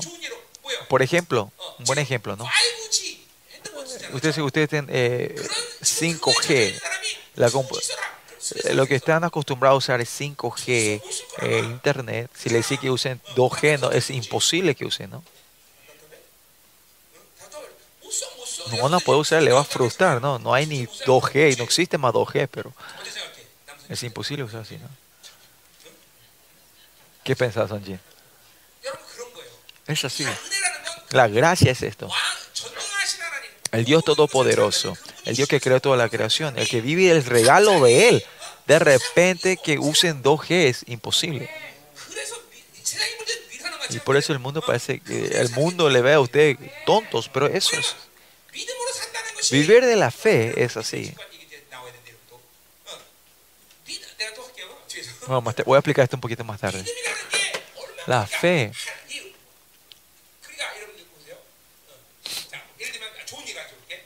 Por ejemplo, a ver, el, ¿cómo se dice? Eh, el gober, no gobernador, eh, el alcalde, el alcalde o el, o el, o el líder de un barrio, su, ¿dónde llega su potestad? Solo a ese barrio, ¿no? Y como el intendente de una municipalidad solo hace esa municipalidad, ¿no? El presidente, ¿hasta dónde llega su, a todo el país, ¿no? Y eso vivir de la fe, vivir de Dios es así. Es, es una autoridad que es válida en toda la galaxia. Se par fe por a Tesón, yo le digo por fe a esa. No es que solo influencia a Tesón, ¿eh? sino mediante Tesón, yo le digo así un su familia, su iglesia, su trabajo, toda la gente que está relacionada con él, todos esto trabaja, Dios lo trabaja todo de una vez. Eso es la fe. Eso es fe. Por eso quiero que vivan de la fe, porque la autoridad de la fe es eso, la autoridad del rey es eso. Yo solo tengo que reaccionar a la fe, el trabajo de Dios, y Él se encarga de los demás. Él, de acuerdo a su autoridad de toda esta creación, Él va formando a los demás. Vivir del regalo real de Dios. No es que solo vivís en un barrio como un líder de un barrio que trata de mover una municipalidad. No es así. Este es el, regalo de la gracia de Dios. Cuanto más ustedes experimentan esto, no van a vivir de otra cosa. Ustedes no van a estar pensando, no van a vivir una vida de dolor. Si, si tienen la autoridad real, ustedes no van a estar tratando de buscar al, intendente o de otra persona para que te hagan esto, ¿no? si no tienes esta autoridad. Y si viví con esta autoridad, no vas a buscar otra forma de vida, ¿no? ¿Se acuerda? Yo cuando compré este edificio querían un millón de dólares. Y yo le dije, no, yo le digo, quería un millón. Yo le dije, no, es 500 mil dólares. No tengo más de 500 mil dólares. Y yo no fui a esa persona a, negociar, no, nada, no. Yo con la autoridad real, yo le dije, no, yo solo voy a pagar 500 mil dólares. Hace vos Dios lo demás. Y esto es vivir la fe y la gracia. Este es el regalo real. A esto se refiere, ¿no? ¿Se acuerdan del, del apartamento que... ¿Cuánto era?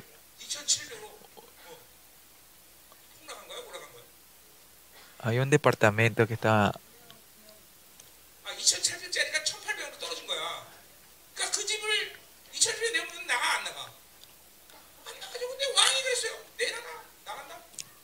era cuando el departamento, teníamos un apartamento para los, los ministros, ¿no? Y, y, ese apartamento era que costaba como, 20, ¿cuánto era? Era 27 mil dólares, pero ese tiempo había caído los precios y, todos los apartamentos alrededor estaban vendiendo a 18 mil dólares, ¿no? Pero Dios me dijo, no, poner en el mercado 27 mil dólares. ¿Y qué pasó? Se vendió a ese precio, ¿no? Y no es que yo me fui hasta la gente a vender, no. Los reyes no viven así. Bueno, poné nomás así, le dije. Poné, le dije al vendedor que ponga nomás a la inmobiliaria que ponga así. Y la gente que vive, si experimenta vivir de la gracia, otra vida es tan complicada que no van a querer vivir. Eso tiene que ir a negociar, a pedir favor. Esa clase de vida desde que me encontré a Dios, no, no, una, no ni una vez que me fui a convencer a otra persona. Una vez. Solo a mi esposa le, le, convencí, no, diciendo, no tenés que vivir, es, es mejor vivir no como pastores, sino miembros laicos. Eso es lo único que convencí. Y por eso me casé, ¿no? Pero al final estoy así como pastor. Lo único que convencí una vez en mi vida de ser cristiano fue mi esposa, ¿no?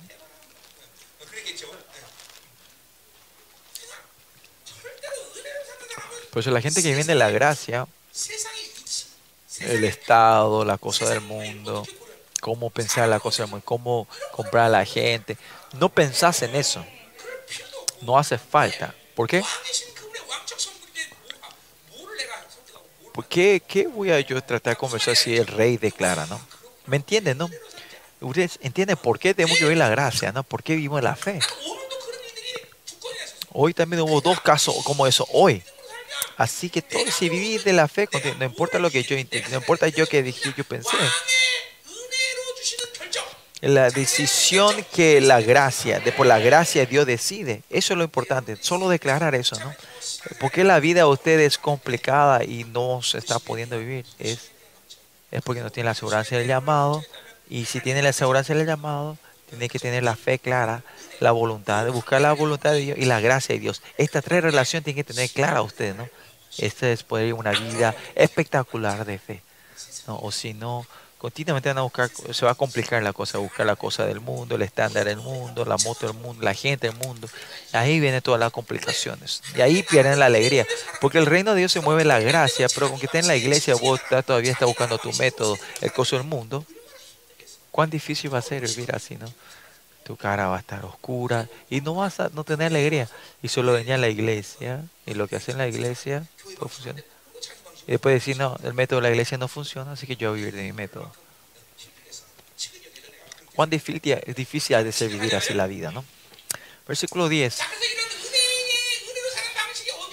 Pues desde cuándo comienza la vida de la gracia, dice acá, pero que ahora ha sido manifestado por la aparición de nuestro Señor Jesucristo. ¿no? De que apareció Jesucristo se puede vivir esta vida de, de, de la gracia. ¿Y qué hizo Él para que podamos esta vida, cuando Él apareció para darnos esta vida? La gracia, dice, es que Él, cual, el cual quitó la muerte, dice. ¿Cuál es la gracia que el Señor dice que nosotros vivamos como, como reyes, no? Donde sea que esté en África, en Estados Unidos, o en, la luna, donde sea, la gracia de Dios es válida en, todo lugar. ¿Por qué? Porque Él destruyó la muerte. Que Él quitó la muerte. ¿Qué significa que quitó la muerte? Es significa que no van a morir, no van a morir. En hebreo, como dice, el arma máxima que el enemigo tenía la muerte. Dios lo desarmó. Desapareció. Eh, toda la autoridad que el demonio está reinando en esta tierra, que él lo destruyó de una vez. Lo liquidó. Por eso no hay ningún lado que la ley y la gracia no funcionen en este mundo, en esta creación. ¿Por qué? Porque los demonios han perdido toda su autoridad, su fuerza, han perdido su fuerza.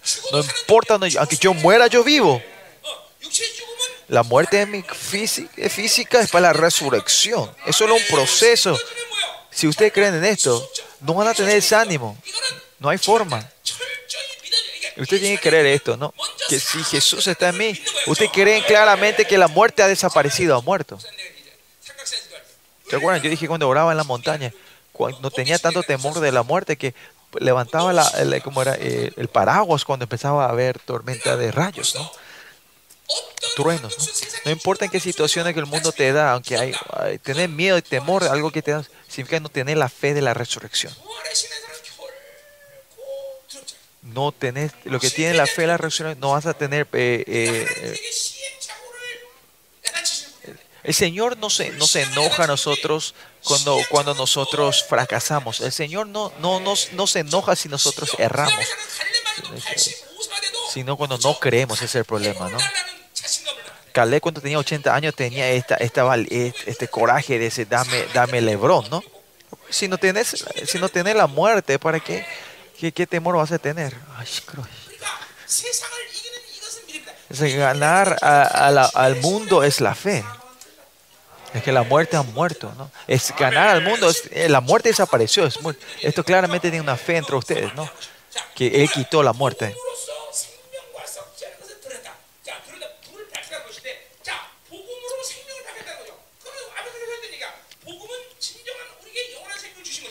El Evangelio sacó la luz de la vida y la inmortalidad por el Evangelio, dice, ¿no? Que la luz trajo. Es, que, quitó la muerte, que, significa que nos dio la vida eterna, pero el Evangelio nos dio esa vida eterna, ¿no? Porque nos dio la vida eterna, la gente que tenemos esta vida eterna, tiene que haber frutos de esa vida eterna, claras, ¿no? Si yo tengo esta vida de la carne, yo, tengo, yo puedo crear y trabajar de la misma manera, de la misma manera cuando tengo la vida eterna, Ah, va a haber frutos, trabajo, va a haber, pero no trabajo, frutos, frutos, frutos de la vida, frutos de, de la gracia, alegría. ¿Y por qué usted no tiene alegría? Es porque no tienen la, eh, la alegría. ¿Por qué no tiene alegría? Porque no está en la gracia, no está en la vida dentro de usted, no tiene la vida.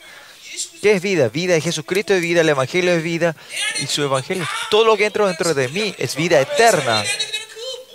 Porque esta vida está dentro de nosotros, estos frutos siempre va, va a tener, van a hacer, frutos, ¿no? Esta vida eterna continuamente tiene una vida eh, eh, como eran frutos eternos, ¿no? Y más allá acá dice que es la luz de la vida y la inmortalidad por el Evangelio. Esta inmortalidad significa que es, Dios te da una herencia que no se pudre, que es inmortal. Y para recibir esa herencia, ustedes están siendo sacrificando y están viendo aquí. Ustedes no están aquí para recibir un salario, sino que ustedes son herederos. Y, es, y es una herencia inmutable, es una, herencia inmortal. Que por eso esta emoción que somos herederos del reino de Dios se tiene que ir creciendo dentro de ustedes. Sigamos.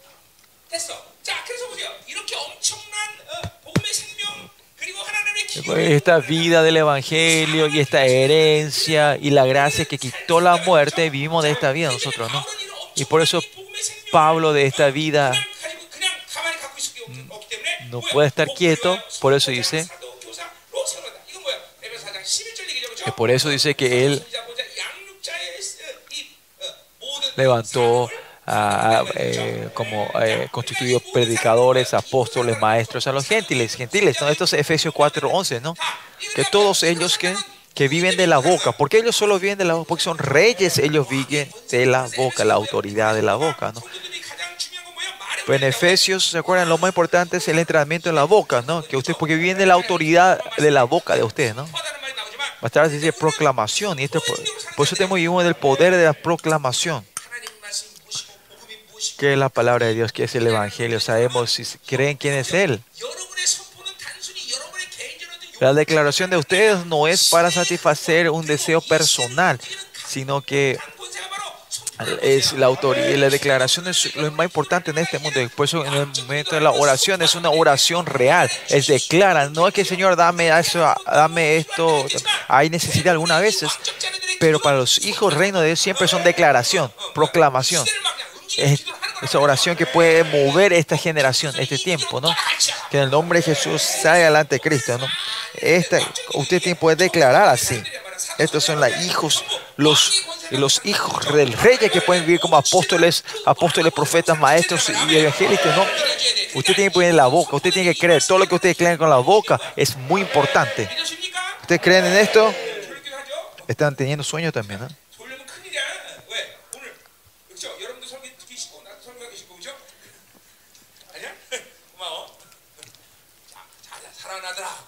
Hijos amados, hijos amados, ¿no?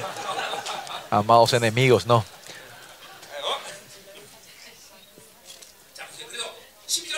Versículo 12.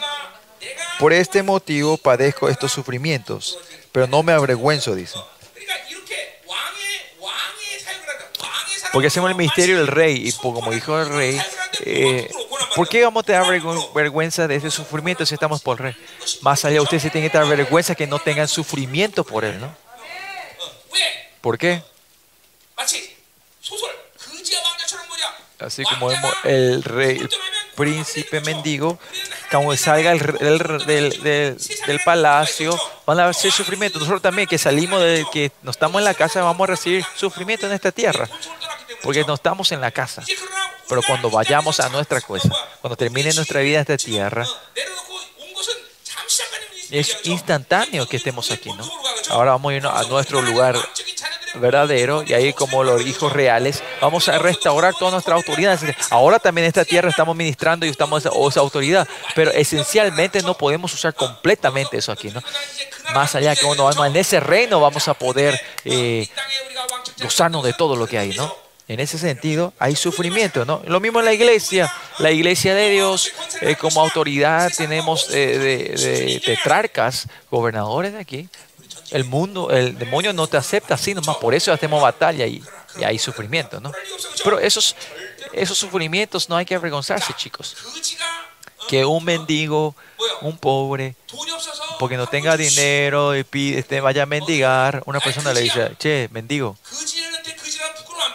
si a un mendigo le dice, mendigo, ¿se, va a avergonzar? Se avergüenza porque es un, pobre, es un pobre, ¿no? Ay, mira, yo de verdad soy pobre, yo no tengo dinero, Ay, yo muero si no tengo dinero, no puedo comer hoy. Esa persona le dice a entender su identidad, ¿no? Si a una persona fea le dice que es fea que eso, esa persona se va a desanimar, ¿no? Esa persona fea. Esa persona va a ver en el espejo y mira, no tengo esperanza, soy feo cuando ven al espejo, ¿no? Pero a un rico que tiene 100 millones de dólares, che, pobre, ¿esa persona se va a avergonzar? No, no se va a avergonzar. A esa persona linda le dice, qué feo que sos. ¿Esa persona se va a avergonzar? Nunca, ¿no? Es lo mismo. ¿Por qué no nos avergonzamos? Porque somos seres eh, del reales, sabemos quiénes somos nosotros, no nos, no nos eh, avergonzamos de esta tierra, sino más allá de tratar de vivir una vida confortable en esta tierra y, queremos una vida que este mundo quiere, ahí nos avergonzamos. Por eso, mire, ¿cuál es el engaño de, este mundo? Es que usted quiere vivir como ricos aquí, mendigos en el reino. Eso es, eso es el engaño, ¿no? No importa aunque vivamos como pobres en esta tierra, tenemos que vivir como ricos, millonarios, como reyes en, ese, en esa tierra. Esa es tu identidad. Por eso, aunque tenemos que poder avergonzarnos que vivamos una vida, tratar de vivir una vida confortable en esta tierra. ¿Y por qué? Versículo 12 continúa, porque yo sé a quién he creído y estoy seguro que es poderoso para guardar en mi depósito para aquel día. La razón que no se avergüenza es por es es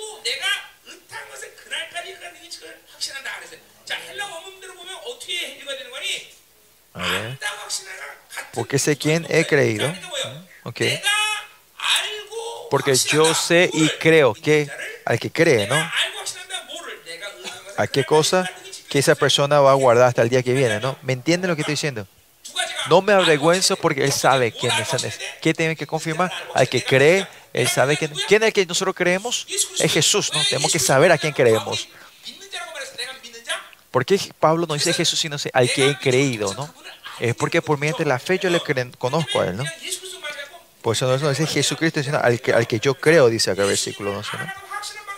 He creído. ¿Y cómo es la, saber a Dios? A Dios es por mediante la fe, cree y confirmar, saber. Y cuanto más vos sabés de Él, más confirmás Él, ¿no? Y la palabra viene de creer. Eh, cuanto más sabes, más crees. Y eso es la palabra fe. Saber no es con tu cabeza, sino vas experimentando Él, experienciando Él en tu vida. Cuanto más sabemos de Él, la aflicción, vamos a recibir, vamos, vamos a alegrarnos más la aflicción de este mundo. Cuanto más nos sabemos de Él, cuanto más creemos en Él, somos más preciosos. Cuanto más sabemos de Él, caminamos en caminos angostos. El Evangelio está entrando ustedes en mi prédica ahora. lo que yo siento es que como Robocop, la palabra está, está haciendo como era, reflectándose, reflectando, reflejando, está saliendo, está, no está penetrando. Como Robocop, como Terminator, ¿no? Ustedes no están recibiendo como el Evangelio, no están preparados. Eh, la emoción del Evangelio tiene que entrar, pues no está entrando, ¿no? Así es cuánto ustedes han vivido, están acostumbrados a vivir de la vida de la carne de Babilonia. Es de verdad. Rebotando. No importa si, si todos los miembros de esta iglesia salen porque no son remanentes, yo voy a estar feliz. No importa si es una persona, yo estoy para el misterio de los remanentes. Si están viviendo con la, el deseo de la carne de la Babilonia no pueden recibir este, mensaje, la aflicción, es peligroso. la semana pasada yo pasé un tiempo tremendo, de verdad. Eh, el lugar y la gracia a las mujeres, eh, su corazón está preparado para el Evangelio, recibir el Evangelio. Claro, usted también. Hay gente que está preparado, ¿no? Pero nuestra generación de la Babilonia, perdón, no. cuídense, chicos, cuídense. ¿Por qué? La aplicación es así. Es instantáneo. Con un dedo puedes sacar, comprar todo lo que quiera y pedir lo que quiera, ¿no? No es No están preparados para recibir la palabra de la, de la aflicción. ¿Y qué quiere lo que el anticristo quiere hacer ustedes para darle la comunidad a todo el cuerpo a ustedes y de repente cuando venga la aflicción de una y poder reinar completamente? Pero miren ahora, cómo una persona venía aparecía para reinar el mundo, pero si usted dice todo está bien, todo en paz, todo en paz, ¿no? Todo delivery, con un teléfono poder pedir, comprar lo que quiera. Y de repente todo para. Ahí no van a poder hacer nada, no puede ¿Qué hacemos? Y hay una persona va a aparecer de repente y es el grandísimo anticristo va a aparecer, ¿no? Y van a, van a reinar sobre ustedes. Por eso en nuestra iglesia Yolván, que estamos, en la forma que estamos entrenando, que ustedes que, puedan levantar eh, eh, tu, tu, tu, tu, tu, tu, tu espiritual salvaje, ¿no? Que así, para que puedan, cuando esto venga el ataque, ustedes puedan reaccionar y pelear, ¿no? Ustedes están tan fácilmente eh, dominados o domados, domesticados con, por el celular y todo es fácil, se puede hacer pedido por el celular, delivery, compras, todos, ¿no? Así fácil. Escuchen bien, chicos, esta generación, generación, la nueva generación. Escuchen bien, chicos. Usted no, siento que ustedes no están pudiendo confirmar el evangelio dentro de ustedes, la vida, la luz, la vida, el evangelio no se siente entre ustedes. Por eso cuando Timoteo está, Pablo le está escribiendo a Timoteo sobre las aflicciones, con cuántas veces en esta corta carta dice, reciben esta aflicción, la aflicción, la aflicción. Porque a su hijo que está a punto muriendo, Pablo le dice a su hijo que reciban la aflicción, es porque esa es la verdadera evangelio, el evangelio, el evangelio. En los últimos días que yo muera también, lo único que les puedo decir es, sean afligidos por el evangelio, reciban el sufrimiento por el evangelio. No hay otra cosa más que decirle a ustedes, ¿no? Porque esa es la vida clara del evangelio, vivir. ¿Qué quiero decirle a ustedes, a nuestros jóvenes que están aquí? Tiren todos sus celulares. Viven, traten de una vida sin celular. Por tienen que comenzar ahí. Este celular, este dedo, esto que, esta vida que quieren vivir el dedo, tiene que terminar ustedes. Esta, si, no sé si va a ir eternamente, pero si siguen así, en, mil años, ¿qué va a pasar? Eh? el, van a evolucionar cuando el dedo va a ser el tamaño de tu brazo, ¿no? Como E.T., como ET, ¿no? Extraterrestre, ¿no? Tu dedo va a ser largo, ¿no?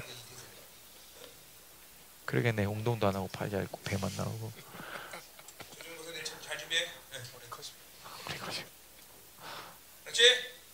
Pastor Cho, prepárate para mañana. ¿Por qué no decía amén?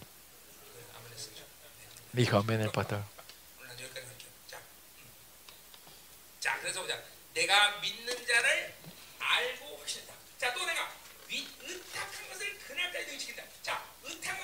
Y estoy seguro que es poderoso para guardar mi depósito para aquel día, día para aquel día, dicen. ¿Qué es lo que eh, Pablo depositó? ¿Qué es el depósito que Dios, no?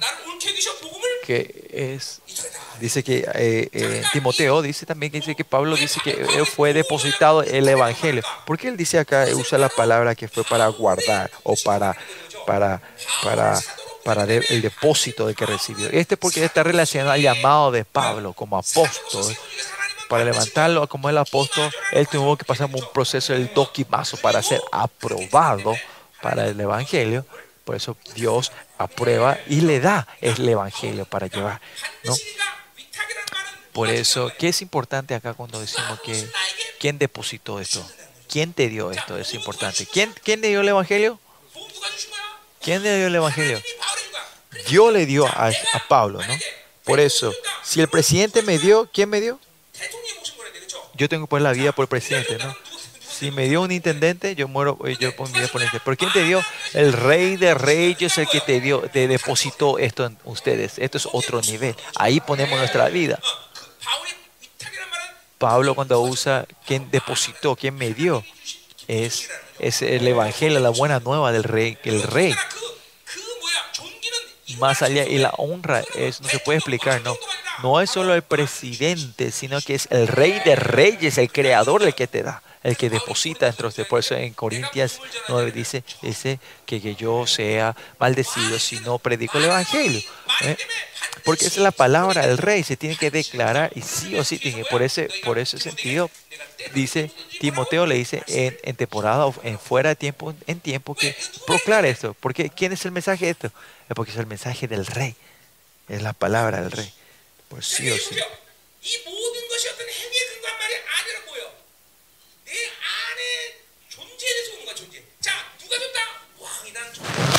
¿Quién me dio? Es el Rey. ¿Qué es este Evangelio? Este Evangelio es vida, por eso esa vida se tiene que manifestar. Se tiene que manifestar entre ustedes porque es luz, ¿no?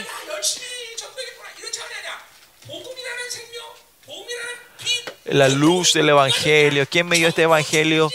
Todo esto ustedes saben quién es este ser. El Evangelio claramente se va a manifestar entre ustedes si saben que es este evangelio, este evangelio se va a manifestar naturalmente dentro de ellos. Si saben el poder de esta palabra, por lo menos una vez al día cuando van a orar, esta palabra, tienen que poder declarar esta palabra al mundo, al enemigo declarar la palabra. ¿Por qué? Pues esta palabra Dios eh, reina sobre esta creación. Con la palabra que declara usted, el mundo se mueve.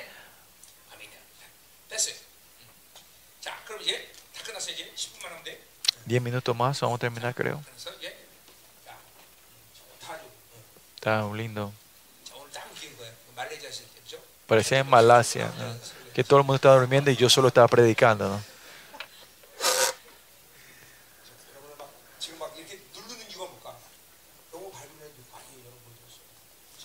Ustedes están muy infiltrados, están muy empapados en la Babilonia. Está difícil, ¿no? La Babilonia está claramente le, está, le ha atado a ustedes. Pero aguántenme solo hasta hoy. Mañana Pastor Chon le va, le va a dar todo lo que necesite. Versículo 13. Retén la forma de las sanas palabras que oíste en la fe, amor que es en Cristo Jesús. En versículo 12 habla sobre el guardar depósito o confiar el Evangelio. Y de esto ahora habla el versículo 13, habla sobre la relación con Dice que están en Cristo, dice. Es que estamos en Cristo, ¿no? Dice que esto se manifiesta mediante fe y amor y que esta palabra está... Cuando nosotros estamos dentro de Él, yo estamos dentro de Él, ¿no? Eh, en la Biblia, cuando Pablo dice que estamos en Cristo, ¿a qué se refiere? Habla sobre que Cristo está dentro de nosotros, que mi espíritu, su palabra, su sangre está dentro de nosotros, porque estamos dentro de nosotros. Él es, yo estoy dentro de él. Este es resultado de la gracia. Es por la gracia Dios hace esta relación a nosotros. ¿no? Es porque nos dio el Evangelio, esto es posible. Porque tenemos esta relación. Es porque tenemos la vida, es posible. No es cuestión de tu fuerza, tu esfuerzo, sino eso es lo... Ah, yo soy la nueva creación. Y, su, y, si crees en esto, en este estado instantáneo. Dios está dentro de mí. Esta relación es instantánea. Esta relación de la fe no es con mi esfuerzo, sino que, que es claramente Dios me dio la gracia y estoy en la, en la vida, ¿no? Que mi vida, que, mi, que mis mi hijo, Schumann se esforzó para ser mi hijo. No, porque yo lo tuve, es mi hijo, es los mismos chicos. De la, por el, dice cuando la Biblia dice que yo le tuve a ustedes por la, por la evangelia. En el momento que recibimos el evangelio, el Espíritu de Dios, estamos en esa relación, ese resultado de la vida, de la gracia. Por eso tenemos que recibir todo esto con la fecha. Pues si estamos en Cristo, ¿qué pasa? Dice que hay amor y fe hablamos de la gracia más tarde y hablamos, eh, estamos dentro de vimos la gracia. Lo más importante de la gracia, el elemento de la gracia es fe y amor. Con fe y amor en Cristo, todo lo que escuchamos, dice, retén la forma de las sanas palabras que oíste, dice. Se Simplemente fe y el amor es la palabra que Pablo, Pablo habló, o las palabras sanas que Pablo dice, el Evangelio, que ellos lo reciban eso con amor y fe.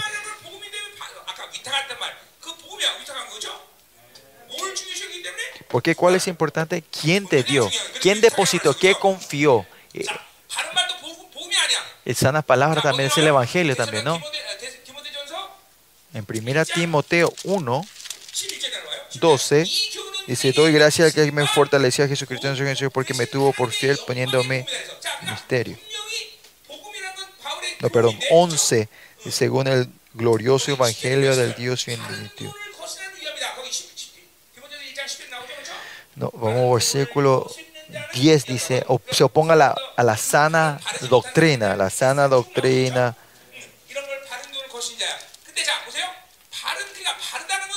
¿Qué ah, que es sana, sana doctrina, sana palabra? Y esto se, refiere a la relación con Dios. Por eso el Evangelio es, el, es vida que, que, que restaura y tiene una relación correcta con Dios.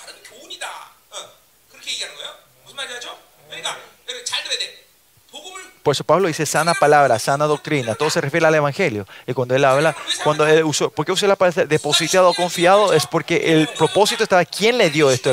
Dios fue el que le dio esto. Le depositó, le confió, ¿no? ¿Y por qué sana palabra, sana doctrina?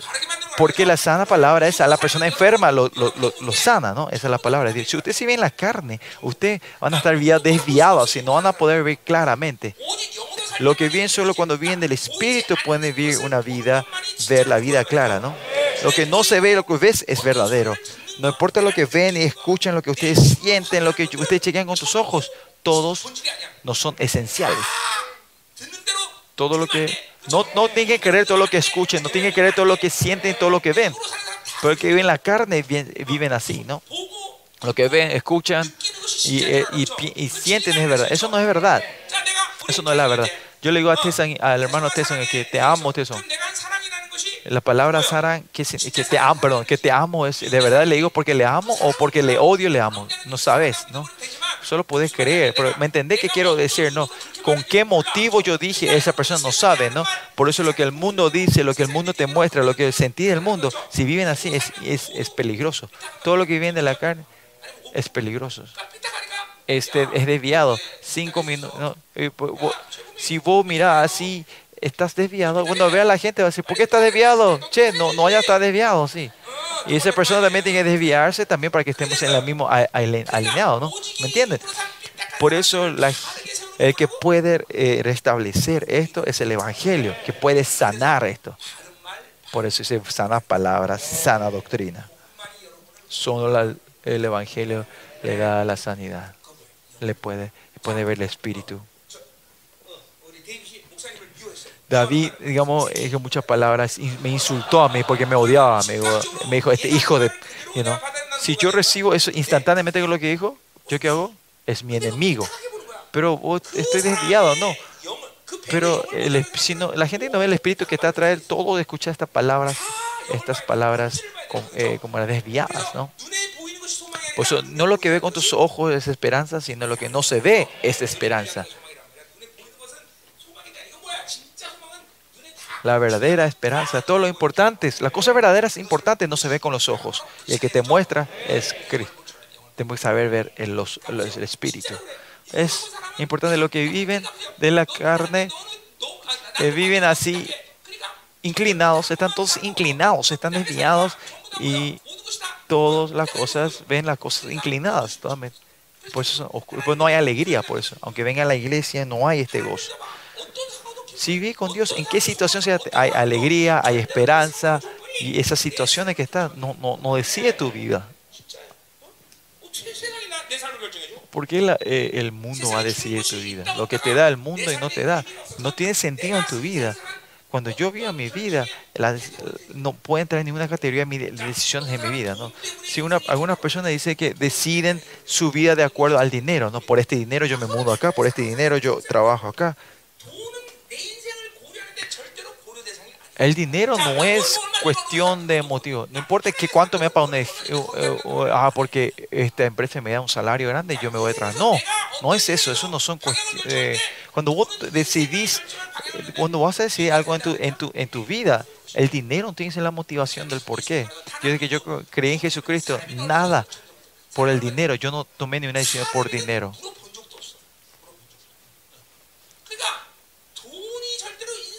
El dinero no puede guiar la dirección de tu vida. Y ahí si es así, yo no viví por Dios, sino viví por, por, por la sobrevivencia. El dinero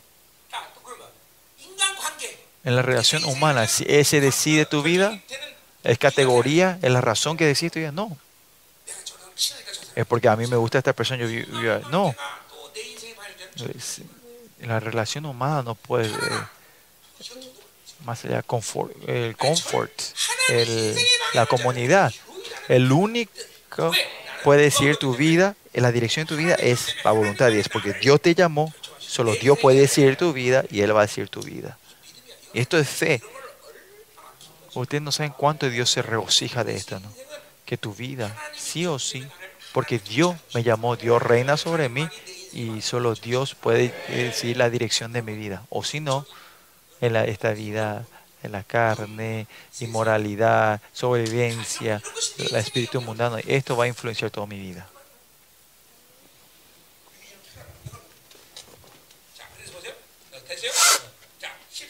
Versículo 14, estamos terminando. Guarda el buen depósito por el Espíritu Santo que mora en vosotros, ¿no? Bueno, versículo 12 hablamos en Cristo perdón, el versículo 13 y el versículo 14 se refiere a la misma cosa, al espíritu que, está, eh, que mora en nosotros. Y esto se puede decir también como en el Espíritu Santo, en el Espíritu Santo. Es la única, es la única expresión que Pablo da eh, a Timoteo en esta vez. A Pablo, eh, porque Pablo le está hablando, qué importante a Timoteo, ¿no? que, que, que, ustedes estén en Cristo o Cristo está dentro, estén dentro de ustedes, eh, ¿cuál es la referencia? Que Jesucristo está, que el Espíritu Santo está dentro de ustedes. Pues solo esto, esta definición de que, eh, estar en Cristo, estar en Él, y que yo esté en Él y Él esté en mí, acá Pablo lo escribe en, estas dos, en estos dos versículos a Timoteo como un hijo le da algo muy importante, que estar en Cristo es que el Espíritu Santo está morando dentro de nosotros. ¿Lo hecho? ¿Lo hecho? ¿Lo hecho?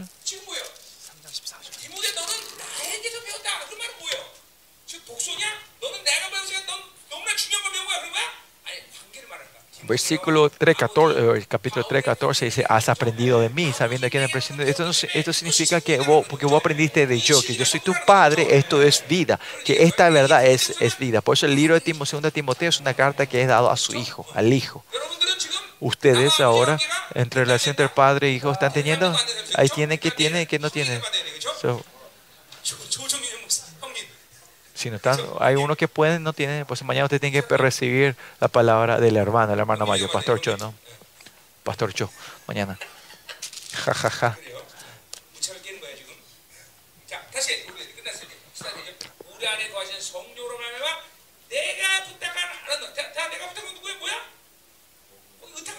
¿Y cuál es acá el, el, guarda del buen depósito? El depósito es es, es el Evangelio, ¿no? El Evangelio también es hermoso, dicen.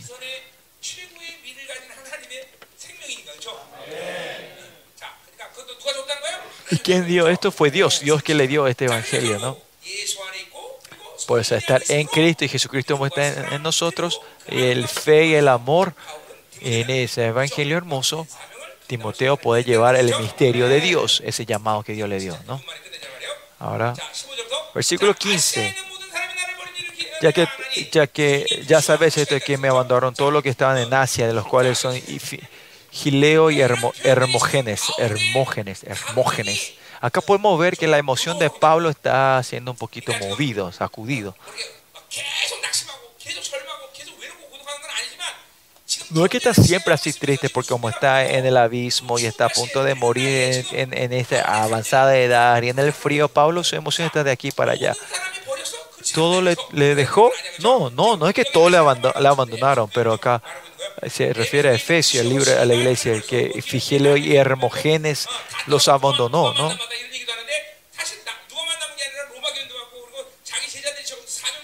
Pablo dice que le, le, le abandonan a todos, pero Pablo, vemos más tarde que está Demas, está, está Lucas, está Marcos, está otra gente que están con él, ¿no? Pero acá Pablo está teniendo muchas traiciones, ¿no? Tenieron muchas traiciones, mucha gente que le clavaron, la cuchillaron de atrás y eso, ¿no? Y las traiciones que Pablo tuvo, está haciendo dolor. ¿Por qué? Porque la situación que Pablo está en un tiempo muy, muy fuerte, ¿no? Pero no es que lo lleva por mucho tiempo, él lo restaura en un momento para el otro, pero lo que sí tiene un poco de dolor en esta situación. Por eso podemos ver que, que la emoción de Pablo está de aquí para allá un poquito, ¿no? Versículo 16 dice, tenga el Señor misericordia de la casa de Onesíforo. ¿Quién es Onesíforo? El que sale en el libro de Filipenses, ¿no? No, Filip, no Filipenses.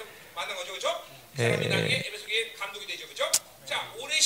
lo que sí, eh, Onésimo era el, el, esclavo que se escapó y volvió y después el líder, ¿no? Dice que porque muchas veces me confortó y no se avergonzó de mis cadenas. ¿Por qué él pide misericordia por Onísiforo? Porque vino a visitarle en la cárcel siempre, ¿no? Eso está muy alegre, ¿no? Pues usted no se fue a la cárcel, no sabe, pero cuando está en la cárcel, cuando la gente tiene a visitar, es lo mejor, ¿no? Y más cuando traen comida, ¿no? Por eso Pablo está... Eh, no, no es así, ¿no? Pues la persona onésifo, onesíforo, onesíforo, es una persona que, que, cuando escuchó el evangelio de Pablo, su vida cambió completamente, mucho cambió, transformó. Por eso Pablo está feliz de tener esta relación de esta relación de espiritual. Por eso pide que tenga misericordia, le cuida una, un, sino que, el versículo 17 dice, sino que cuando estuvo en Roma me, me buscó solicitamente y me halló, y siempre estuvo en una relación con él. ¿no? Y versículo 18, concédale al Señor que haya misericordia, acércale al Señor en el aquel día, cuando nos oyó en Efesio, y tú lo sabes mejor. Esta persona que fue, eh, que sirvió a Pablo y a la iglesia, ¿no? Amén. Acá terminamos las palabras.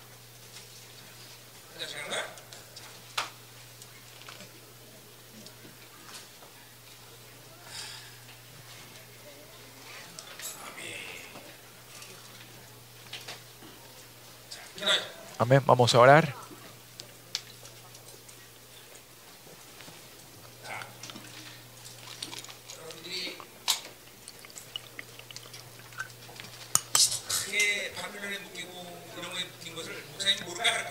¿Ustedes quién piensan que yo sé o no sé que ustedes están atados en Babilonia así? Pues ¿saben cuál qué difícil aquí ahora? Es porque eso se está manifestando entre ustedes. Especialmente no es porque usted está más, eh, eh, porque son peores, sino que en, este, en esta conferencia Dios está, se está manifestándose esto, ¿no? está, está saliendo, a se está subiendo al aire. ¿no? no es porque yo le odio, pero sino que le estoy haciendo que esto se levante más. Este, para destruir esto. ¿no? no es porque le odio. No, de verdad le odio. Le odio porque no reciben la gracia. ¿no? Si no reciben la gracia, le odio. No, pero esto se está manifestando dentro de ustedes. Eso es muy bueno, ¿no? se, que se esté levantando dentro de ustedes. ¿no? Por eso tienen que parar esa vida que usted ponga en Babilonia como vida. Jóvenes, usted viene un tiempo muy oscuro. Es de tiempo de instantáneo. Están acostumbrados a vivir de la Babilonia, ¿no? Hay que vivir de Dios y no tienen alegría de vivir de Dios, sino tienen emociones. Porque esto es peligroso. Porque ustedes pueden perder la salvación. Esto es algo temeroso. No tomen ligeramente lo que el pastor yo estoy diciendo, ¿no? Que en la cara de ustedes hay mucha gente que tiene mucha oscuridad. La Babilonia es esto, ¿no? Es que dice, porque vos, querés, vos tenés que tener, y al no poder tener, no poder vivir lo que Babilonia quiere que, vivamos. Ahí ustedes eh, se encuentran en oscuridad, se encuentran en la depresión o el desánimo, se decalle y empiezan a, empiezan pues las excusas es por la culpa de la situación, es la culpa de, de mi lugar donde estoy. Todos estos, estos hay que destruirlos ahora. Hay que destruirlos. Y ahora, es más, hay que, hay que encontrarse con Dios gloriosamente y experimentar el Damascus en su vida. Hay que anhelar y desear.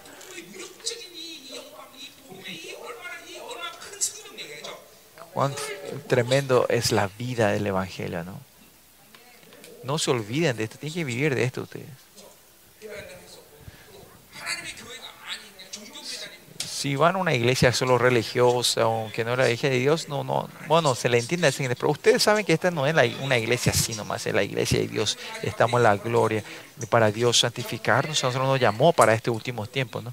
Pues ustedes no lo tomen ligeramente esta temporada que estamos hasta mayo, nosotros en nuestra iglesia vamos a seguir en, solo en oraciones, estamos que no sean, no caigan en la trampa de la Babilonia, ¿no? No piensen como si fuera eso es vida y eso va a decir, la felicidad para tu día. Despiértense, hay que levantarse, chicos, especialmente jóvenes. Jóvenes, hay que encontrarse con Dios y postrarse delante de Dios. Oremos juntos. Oh Señor, en los jóvenes esta Babilonia, esta oscuridad de la Babilonia se está manifestando ahora, Señor este evangelio que la verdad que, que, no pueden escuchar, está un estado que el Espíritu no pueden escuchar tu evangelio, Señor, la vida, Señor. Ten misericordia de ellos y mediante esta conferencia ellos puedan sacar, desatar esto y que la vida del evangelio pueda mostrarse en su vida, Señor, y puedan escuchar la voz del Espíritu Santo, que ahora puedan escuchar, eh, abrir los oídos y escuchar la gloria de tu evangelio, Señor, que puedan ver tu gloria, Señor.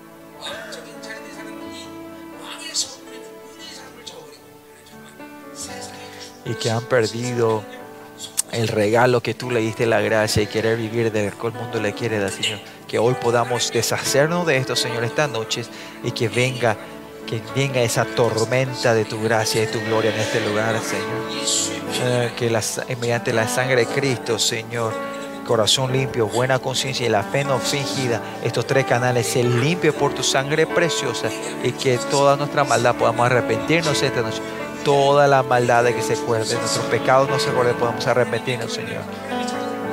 Vivir como tu hijo, viviendo en tu iglesia, todavía amamos tanto al mundo y estamos atados al mundo y no podemos orar, Señor. Perdónanos que hemos vivido una vida así, Señor. Y esta hora queremos arrepentirnos profundamente y que el Espíritu Santo se mueva dentro de nosotros, Señor, y poder, poder sacar la oscuridad que está dentro de nosotros que tu gracia y tu misericordia pueden fluir hacia dentro de nosotros y pueden saber, ah, en la gloria y la alegría, esto de vivir de Dios. Y más allá, Señor, encuéntrate con tus hijos, Señor. Que tú puedas decirle, aquí estoy yo. Y que toda la oscuridad que se has manifestado se puedan sacar, desaparecer dentro de ellos, Señor. Y que todas las autoridades de Babilonia dentro de nosotros, que mediante con tu espada se pueda destruirse todo completamente. Aleluya, Señor, esta noche. Y que nos puedan orar, por lo menos que puedan decir, Señor, ven a salvarme. Señor, sálvame, ayúdame, Señor, sálvame. Encuéntrate conmigo, Señor. Espíritu Santo, ven en este lugar. Que podamos orar por lo menos así.